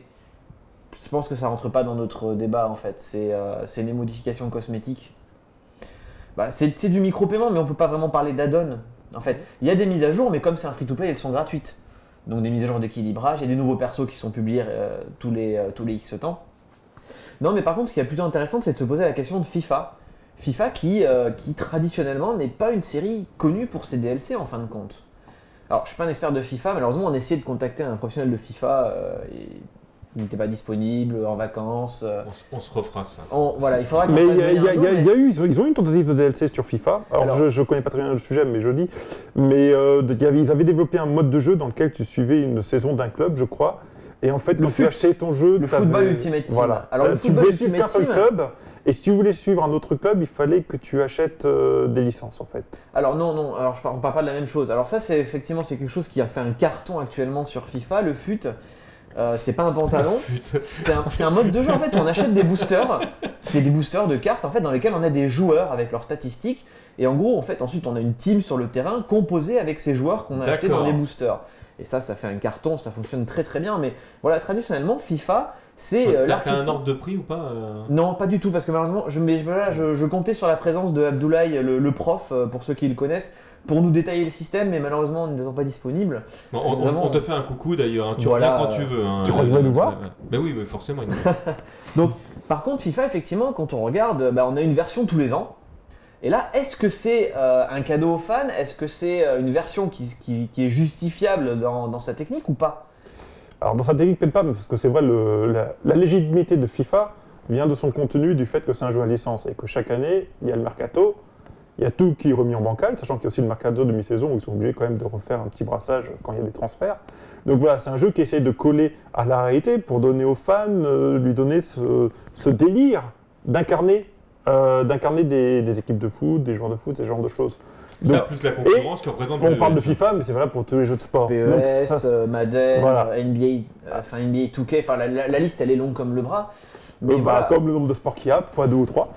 voilà. Mais Ken si- Bogard en parlait tout à l'heure de FIFA, excuse-moi, je te coupe. Non, mais si c'est juste pour coller à, coller à, la réalité et, euh, et juste changer les équipes, si tu touches pas au gameplay, autant faire une mise à jour gratuite ou faire une toute petite mise à jour Alors, que de ressortir Alors, une le nouvelle problème, c'est version. que les joueurs coûtent très cher. Voilà, c'est ça. Et là, c'est un autre débat. Mais Alors, il y a voilà, pas que ça, il y a- mais il y a- il y a ça, mine- effectivement. mine de rien, moi, j'ai l'impression qu'il y a beaucoup de gens qui jouent à FIFA qui sont avant tout des fans de foot que des fans de jeux vidéo et qui sont peut-être pas forcément dans la mentalité dans laquelle tu vas pouvoir refourguer des arguments à des amateurs de jeux vidéo, à des gens qui aiment avant tout le football et qui jouent à FIFA pour jouer au football. Mais en plus, en plus on va s'apercevoir euh, que c'est pas aussi facile que ça, puisque donc dans FIFA, effectivement, on a chaque nouvelle version, on a le- les, les transferts de joueurs, on a euh, les nouvelles équipes, euh, voilà, il y a le chamboulement du mercato et tout. Mais euh, ce qu'il faut savoir aussi, et là, bon, c'est pas forcément à l'avantage de FIFA, mais euh, le moteur il se doit d'évoluer chaque année parce Mhm. qu'il y a beaucoup de failles dans FIFA. Euh, c'est pareil, j'aimerais bien vous expliquer en détail, mais j'ai pas assez taffé le jeu. Mais il y a des failles dans l'IA qui font qu'on va pouvoir faire un goal si on le fait, de- un but accordé si on va le faire d'une certaine manière. Euh, il y a- y certaines versions où il y avait vraiment. euh, il y avait des grosses failles. euh, Enfin, on n'est pas au niveau de World Cup sur NES où tu te mettais contre les goals, tu appelais la balle, tu faisais retourner, tu mettais euh, 96 à 0 à l'Algérie pendant le dernier match sur la cartouche NES. Non, mais il y a effectivement des, des problèmes. Donc, là, en fait, on a, on a quand même un gros travail de la part d'Electronic Arts chaque année qui va effectivement affiner le gameplay parce qu'il y a aussi tout ce qui est intelligence artificielle des joueurs, il y a la physique de la balle aussi qui suit avec les nouvelles versions dont j'en discutais souvent avec des, des joueurs de FIFA en compétition qui me disaient ben, par, exemple, par exemple cette année cette année ça a été une année charnière pour FIFA Oui. parce que euh, la version euh, c'était la version 14 est sortie sur Xbox One, PS4 mais aussi sur PS3 et Xbox 360. Ce qui leur a posé beaucoup de problèmes. Ce qui leur a posé beaucoup de problèmes parce que entre la, la- la old gen et la new gen, l'IA était beaucoup moins bonne sur la, sur la old gen. Donc du coup, ben, ils préféraient tous jouer sur la version Xbox Bah, One ou et PS4. après, on en arrive aussi à, une- à des FIFA de vitesse, c'est-à-dire que ceux qui sortent sur les anciennes consoles, qui sont sur la, la continuité de ce qu'il y avait avant, et ceux qui vont sortir sur les nouvelles consoles, qui vont être les, nou- les Et c'est voilà, pas nouvelles la versions première fois qu'ils se retrouvent dans nouveautés. situation. C'est ce qui hein. arrivait les sur versions PS2, PC, voilà, qui sont une PS3. espèce de patchwork, les versions Wii qui sont une version de l'année dernière déguisée. En fait, t'as l'impression que le mec il a pris le titre du jeu, il a gommé vite fait le 13 et il a griffonné un 4 à la place. Et, euh, et du coup, en fait, FIFA c'est une série qui est hyper ambivalente parce qu'il y a énormément de qualités de gameplay chaque année qui sont rajoutées, qui sont affinées. Euh, et à côté, voilà, il y a des espèces de casseroles qui se traînent entre les différentes versions qui sont pas forcément les mêmes et qui finit toujours par avoir des versions qui sont boudées par le public parce qu'elles sont jugées inférieures. Sur le chat, on parle carrément de win to pay. De win to pay, pour le foot, c'est encore autre chose le win to pay quand pour le, même. bah, pour le foot, c'est du win to pay, oui, pour le coup. Pour le coup, oui. pour le mais- mode, le mode, plutôt euh, du pay to win enfin oui, voilà, win to, bah, Pay, to. pay Ah to win, win to pay, c'est pareil de toute façon. euh, Bah non, gagner pour payer, c'est- euh, c'est un peu triste quand même. euh. Mais de toute façon, personne comprend anglais, on s'en fout. Ouais, bah, bah, moi par exemple, parce que je me suis fait avoir. Mais voilà, effectivement, après le, le mode fut, euh, c'est plutôt un mode fun. Je pense que c'est pas un mode compétitif en lui-même. Les joueurs de FIFA, ils- en compétition, ils jouent au jeu classique. Ils jouent pas au le fut. En fait, c'est vraiment pour euh, pour s'amuser. Et, euh, Mais, mais toi, tu joues avec ou sans fut? Ah ben moi toujours sans fut en été quand il fait trop chaud. Par contre, en hiver, quand il fait froid, je le garde. T'as Et pas quand de tu stream, cette tu le blague, gardes ou pas Ça dépend comment est cadrée la caméra. Voilà, Voilà, c'est voilà. tous les secrets de Valentin maintenant. Alors du coup, bon là on parlait, euh, on parlait de l'e-sport euh, du, côté foot. Je pense que c'est à, grosso modo la même chose de toute façon sur, sur toutes les grosses licences, euh, même si on part du côté du basket où euh, le- les, les difficultés doivent être sensiblement les mêmes. Je connais pas trop les tarifs d'ailleurs de, de ce que de ce que doit euh, percevoir un joueur de, de foot ou de ou de basket ou de baseball pour apparaître dans tel ou Euh, tel les jeu. droits sont négociés. Enfin, pour, c'est- fou- pour, pour, pour, euh, bah, pour FIFA, les droits sont négociés auprès de la FIFA. FIFA. oui. C'est- Donc, Par euh, contre, euh, sur la jaquette, là, tu négocieras avec le, Avec le joueur, avec bien le sûr, joueur que voilà. tu mets dessus, bien sûr. Si tu veux un Messi, effectivement, à mon avis, tu dois bien cracher au bassinet. Donc il faut euh, forcément rentabiliser le, le jeu derrière parce qu'un jeu comme ça, c'est pas non plus euh, gratuit voilà. à développer. c'est des marronniers, tu vois, c'est voilà, comme, comme disait euh, comme disait Walekou, qu'on s'adresse à un public de, fans de foot et, euh, et tu sais très bien que la nouvelle version, elle va forcément avoir des attraits pour les pour les pour même pour les vieux joueurs parce que voilà, il y a tous ces affinements au niveau du gameplay, il y a les nouvelles équipes, euh, en fait, il y a toujours un petit peu de contenu en plus. Ils, rajoutent euh, des tournois différents, des petits tournois, j'allais dire locaux, mais des tournois de, de pays qu'il n'y avait pas forcément avant. Et, euh, et il y a toujours un Ils en enlèvent fait. des fois aussi. Hein Ils en enlèvent des fois aussi. Oui, euh, aussi, des fois, ils en enlèvent, c'est vrai. Mais voilà. Et, euh, et à côté, en, en e-sports, on a le, le cas Call of Duty, qui pour moi est. euh, et en fait, c'est pour moi, c'est un peu, je vais pas dire le démon, parce que j'aime pas diaboliser, mais euh, c'est un peu le. C'est le mal. C'est c'est pas. Ouais, c'est- c'est enfin, c'est pas bien. Voilà, c'est pas bien parce que. Pas bien. Euh, moi j'ai beaucoup de respect pour Call of Duty, euh, que les choses soient claires. Je trouve que c'est un FPS qui est fun, euh, c'est rapide, c'est nerveux, c'est facile à prendre en main et c'est quand même assez dur à masteriser derrière. Mais euh, Une très bonne courbe de progression. À maîtriser en français. à maîtriser, voilà, pardon, excusez-moi euh, pour cette C'est même pas moi qui anglicisme. t'ai repris en plus, hein, tu vois. Mais euh, mais là, je c'est vous avais clair, dit que vous alliez vous entendre. hein. depuis Modern Warfare, euh, ben voilà, le, le jeu effectivement, donc on- il s'est développé par deux studios. Donc une année c'est Treyarch, une autre année c'est Infinity Ward. Bon, il y en a un qui est mort entre temps, Mm. le studio qui, a complètement implosé. Mais euh, c'est, euh, c'est- enfin, il n'y a pas eu beaucoup d'innovation ces derniers temps. On est dans une logique de DLC ultra consumériste avec des nouveaux packs de maps, pardon, régulièrement. Euh, le moteur graphique n'a pas bougé. Est-ce que là, on n'en est pas à un stade où en fait euh, le, le copier-coller il devient tellement évident qu'on voit que sur Ghost, effectivement, les chiffres de vente sont moins bons. Ça reste énorme parce que c'est Call of Duty, donc c'est un multimillion euh, seller, vendeur.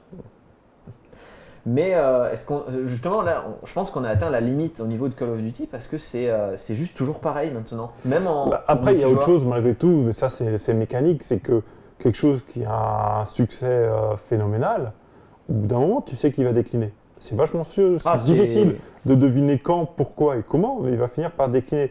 Et est-ce qu'on n'est pas sur un déclin naturel euh, plus qu'autre chose Euh, Peut-être quoi. Alors, il y a quelqu'un qui pose une question intéressante sur euh, Twitter qui est euh, puisque les DLC sont optionnels, est-ce que si les joueurs arrêtaient de t'acheter à tort et à travers, les éditeurs reverraient un peu leur copie à la hausse Bien Ah sûr. bah, sûr. C'est évident, c'est complètement évident. Bien sûr et Et puis il faudrait supprimer les japonais aussi.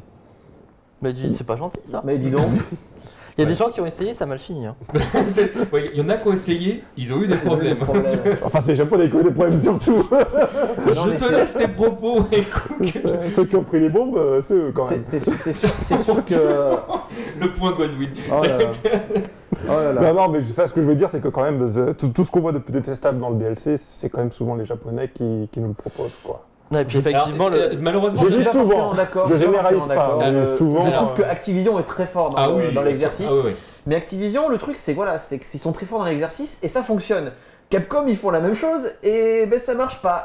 Mais alors, du coup, du coup j'ai une, question par rapport à ça, euh, pour reprendre justement, pour rester sur l'e-sport et, euh, et là pour le, pour le coup sur Capcom, euh, et c'est sans troll, je reviens sur Street Cross Tekken, où euh, on a un, jeu, je vais essayer de, de- de faire ça bien sans troll, on a un jeu qui sort donc où il y a effectivement pas tous les personnages, parce qu'on sait dès le départ que euh, toute une partie du cast va être vendue euh, en DLC.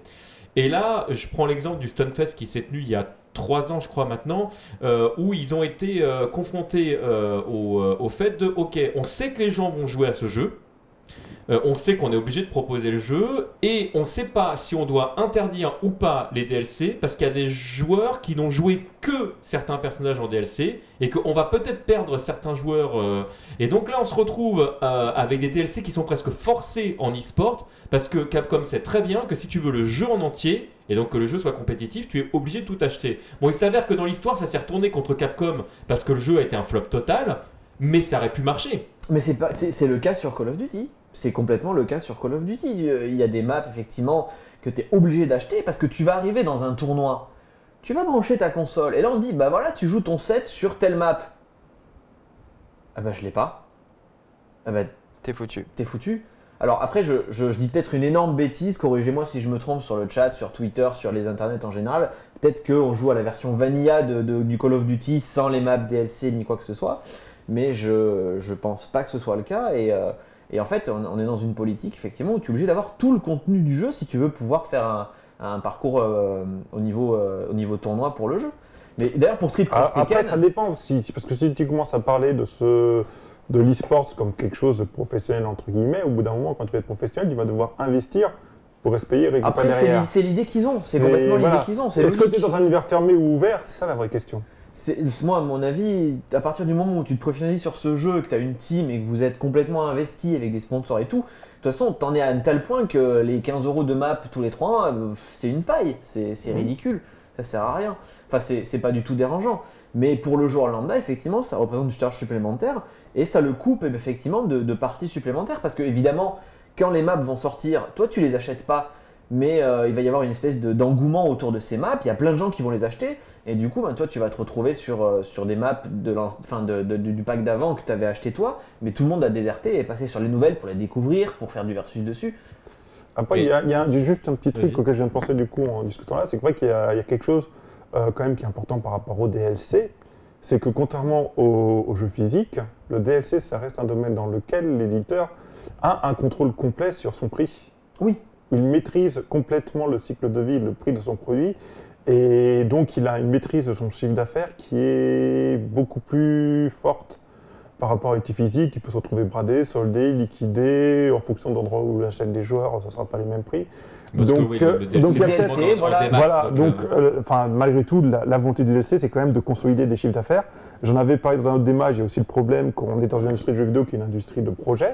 Un projet, c'est un studio qui va travailler un an, deux ans à développer un jeu, qui va sortir, qui va essayer de se rentabiliser dessus, de gagner de l'argent, de développer un jeu derrière. Et derrière, tu vas avoir des, euh, des financiers, des actionnaires, des propriétaires, des distributeurs qui vont vouloir, eux, avoir des rentrées d'argent plus régulières parce qu'ils ont des comptes à rendre. Les bilans des entreprises, aujourd'hui, c'est du trimestriel. C'est pas tous les ans ou tous les deux ans où tu dis, j'ai sorti un jeu, je fais du chiffre, voilà mon chiffre d'affaires.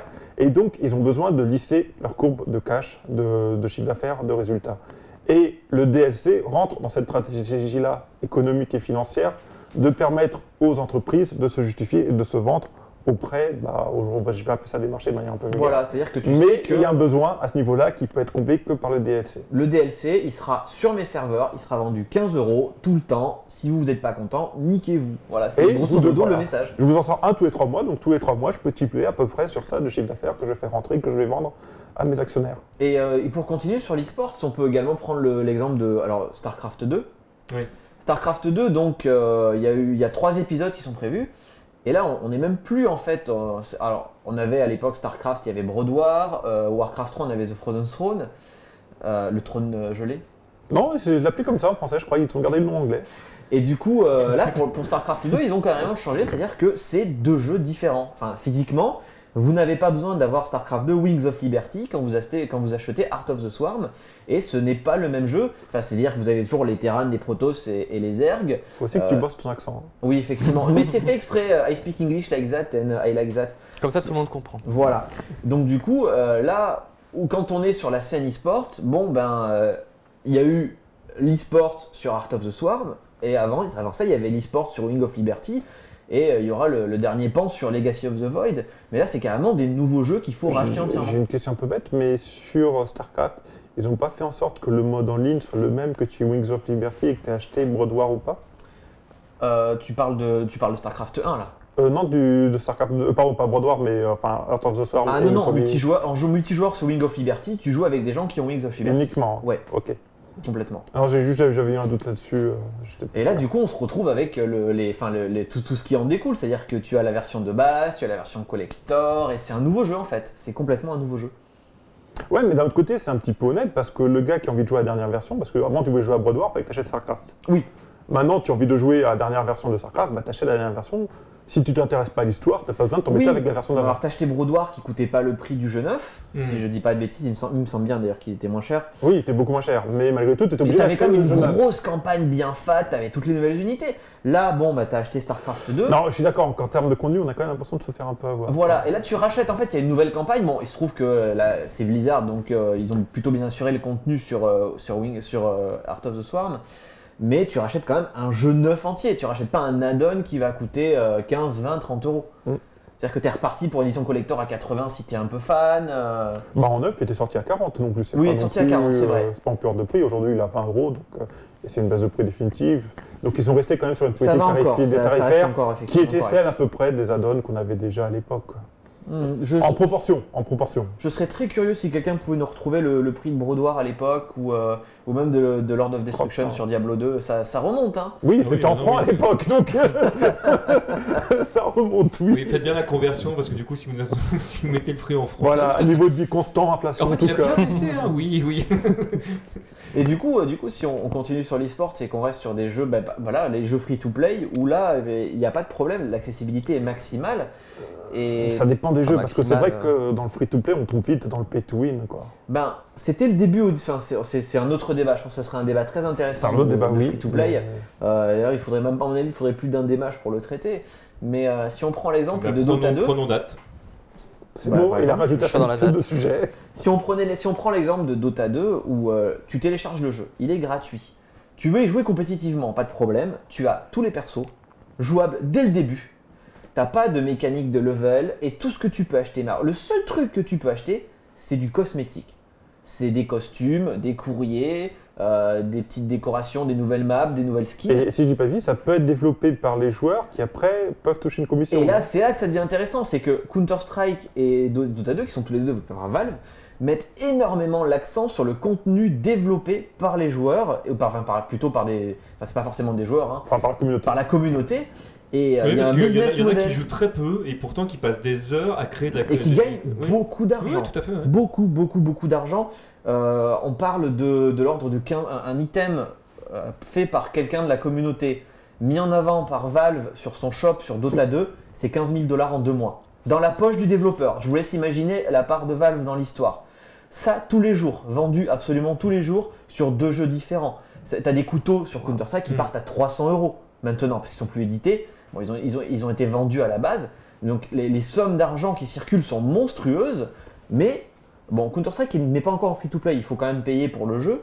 Mais euh, sur la base d'un jeu free-to-play comme, euh, comme Dota 2, le business model pour eux est hyper rentable et il n'y a absolument pas de pay-to-win. Et c'est très intelligent, ils sont pas les seuls à le faire. Là, Il y a, il y a- il y a Bah, des jeux après, comme tu ça. prends un autre jeu, juste un autre jeu de Blizzard qui est euh, euh, le jeu de cartes Hearthstone. Hearthstone, ouais. Là, effectivement, bah, il est complètement gratuit, mais il y a quand même du pay to win, quoi. Parce qu'il faut que si tu veux aller vite pour avoir plein de cartes et pour essayer de construire des decks, il faut que tu allonges de l'argent, que tu achètes des decks. C'est un peu le travers de tous les jeux de cartes à collectionner malgré tout. hein. C'est- voilà, de toute façon, là, dans la philosophie Dès que même de Hearthstone, tu Au-delà même du, pas du jeu de cartes, hein. c'est Ouais. tout ce qui, euh, qui, qui, euh, qui t'impose un gameplay avec de la collection. De toute façon, le, le to win, il est inévitable. Mais C'est- alors, c'est le En modèle fait, c'est du- financier de c'est base. plus, c'est plus de l'acc- c'est plus de l'accélération puisque rien ne t'empêche de jouer Oui, avec ton alors deck ça- de base et de tout acheter avec la monnaie du jeu. Effectivement, je l'avais Oui, dit, mais- je l'avais dit dans une autre émission, c'est que c'est une question, c'est t'as as deux choix, soit t'investis du temps, soit t'investis de l'argent. La Mais- question, c'est de savoir quel temps. prix tu mets sur ton temps. C'est un, voilà, c'est un peu le problème, c'est que c'est beaucoup de temps. C'est-à-dire que pour être au niveau de gens qui vont payer, tu te retrouves dans des situations des fois qui sont euh, un petit peu laborieuses. Ouais, malgré tout, tu peux dire que c'est un choix, quoi. Oui, oui, mais c'est un choix. Donc, dans c'est un choix. figure, c'est un choix. Tu peux choisir dans le chiot de sortir ta Ouais. carte bleue. Exactement. Mais euh, cela dit, Valve n'a pas toujours été, euh, pas toujours été irréprochable sur le sujet parce que souvenez-vous, un, certain, un certain FPS avec des zombies du nom de Left 4 Dead.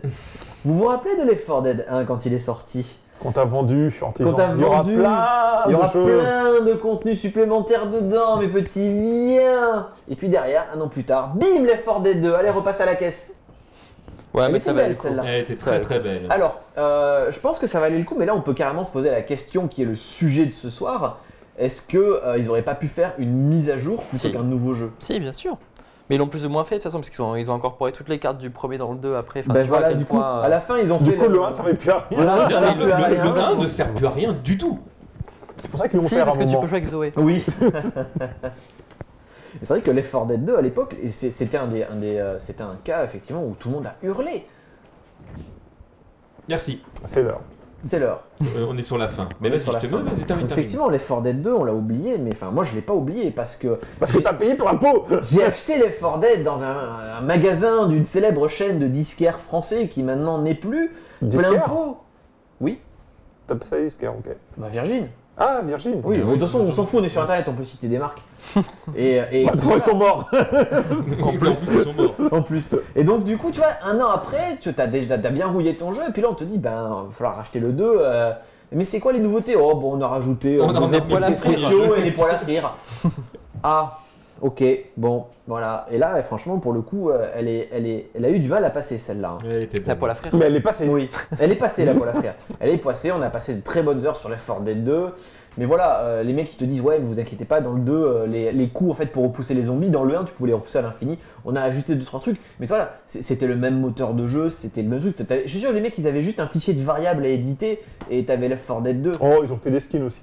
Oui, ils ont fait des skins, voilà, Mais on en revient sur l'histoire des skins et justement ce, ce principe où on dit voilà on va, on va faire participer le, le joueur ou en tout cas le modeur ou qu'importe Euh, quand tu vois la qualité euh, du travail de, de ces artistes là il y a beaucoup de développeurs qui feraient bien de s'en inspirer et là c'est pas pour critiquer les, les DLC on parlait tout à l'heure de, de Capcom où ils te vendent des, des costumes qui sont d'un Oh, goût les costumes de euh, Street Fighter, il y a de quoi en faire un dématch complet. hein. ouais, ouais, ouais, qui Surtout sont- que c'est c'est l'univers où justement tu peux piocher quoi dedans. où il y a, où Il y a de temps. pléthore de choix Voilà, il y avait et ils vont te foutre des trucs sortis de nulle part qui ressemblent à rien. Quand tu vois la qualité des, euh, des, des costumes que tu trouves sur PC euh, qui sont faits par des fans, mais je comprends pas que Capcom n'ait pas eu l'idée d'aller trouver ces gens-là et leur dire Qu'est-ce ok, que tu vas acheter un mec c'est- en combinaison de plongée à côté dégueulasse là? Effectivement, c'est.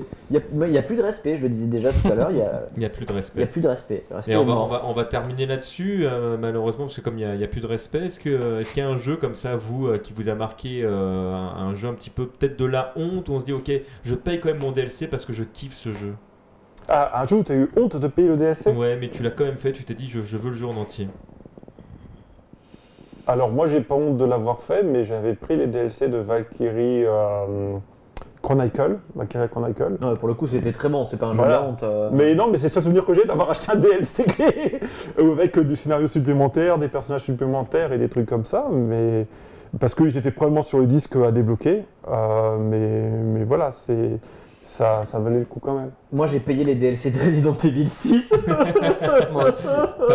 Moi, le problème, c'est que je suis un gros collectionneur et, euh, et du coup, euh,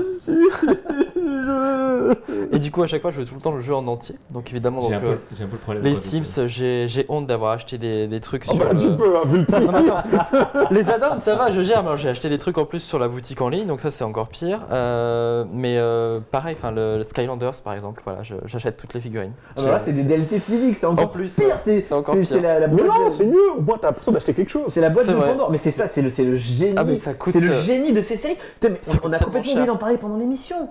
Skylanders, Disney Infinity, les Amiibo, c'est c'est le, c'est le, moi, je pense Ah que oui. c'est le Ils te futur. ressortent la même figurine qui a un petit peu plus de pouvoir, mais c'est toujours la même figurine, quoi. C'est toujours le même. Et tu la payes Ah, 10 c'est bien, balles, figurine, c'est juste la prise dedans 10 et l'effet balles. qui change. Ah bah, la pose change, oui, mais la pose après, change, c'est pas euh, forcément les mêmes elle a un nouveau pouvoir, euh, voilà. Oh la vache. C'est et j'en ai euh, 150 Est-ce que chez c'est moi, un c'est terrible.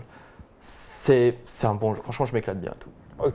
Non, mais le- le- la, différence de toute façon, entre bon euh, jeu et plaisir, il faudra qu'on fasse aussi une émission aussi là- là-dessus. euh, Ah là, bah ouais, c'est un bon euh, jeu, hein. je, mets, je mets 5 sur 10 sur Gamecult, mais c'est un, jeu que j'adore, tu vois. Donc, va j'ai- acheté les, euh, costumes euh, pour avoir euh, Ryu en, en version Street Fighter dans, dans euh, Marvel vs Capcom 3 avec les cheveux roux. Je l'ai acheté. J'aime acheter les, les, costumes. On est, on est, on est frères, on est frères de, de carottage chez Capcom tous les deux. Putain, j'ai pris les skins de Final Tiens, argent, je veux pas te le donner, mais Oui, prends-le. c'est ça, je veux pas te le donner, mais prends-le quand même. J'ai acheté les skins de Lightning Returns quand même, je tiens Pas aussi à le dire. Toutes. Ah, ah, Toutes les skins. Oh, oh, Je sais, Très oui. belle performance. 9 sur 10. Je sais. Donc là, là, on vient d'exprimer aux, aux éditeurs que arrêtez de nous prendre pour des cons. Car Mais on on Mais l'achète acheté, quand même. voilà. C'est- la morale de ce soir. Bah, oh non, mais si le chômage continue d'exploser, on va peut-être arrêter ces conneries. C'est bien possible. Mais on fera une autre Non, non, on utilisera nos, nos, nos- nos indemnités de chômage pour acheter des DLC. Bon, bah écoutez, merci à tous euh, d'être restés euh, si tard, jusqu'à 23h30. C'est toujours une heure un petit peu tardive. Merci beaucoup à vous, messieurs, d'avoir euh, participé à ce démage. Merci, Merci pour l'invitation. avec grand plaisir. Et puis. euh, T'as un beau voilà, chapeau. euh, moi, j'essaye, ouais. je- Faudrait que tu le changes de temps en temps. Ouais, mais j'en ai qu'un en fait. Ah. C'est- ouais, c'est le problème des gens au chômage. L'été est bientôt fini, on ne le verra plus.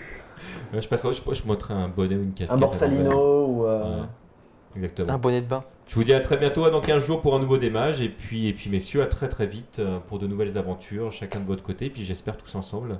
Mais ouais. Des Ah bisous ouais. Salut, bonne soirée. Salut. Au revoir.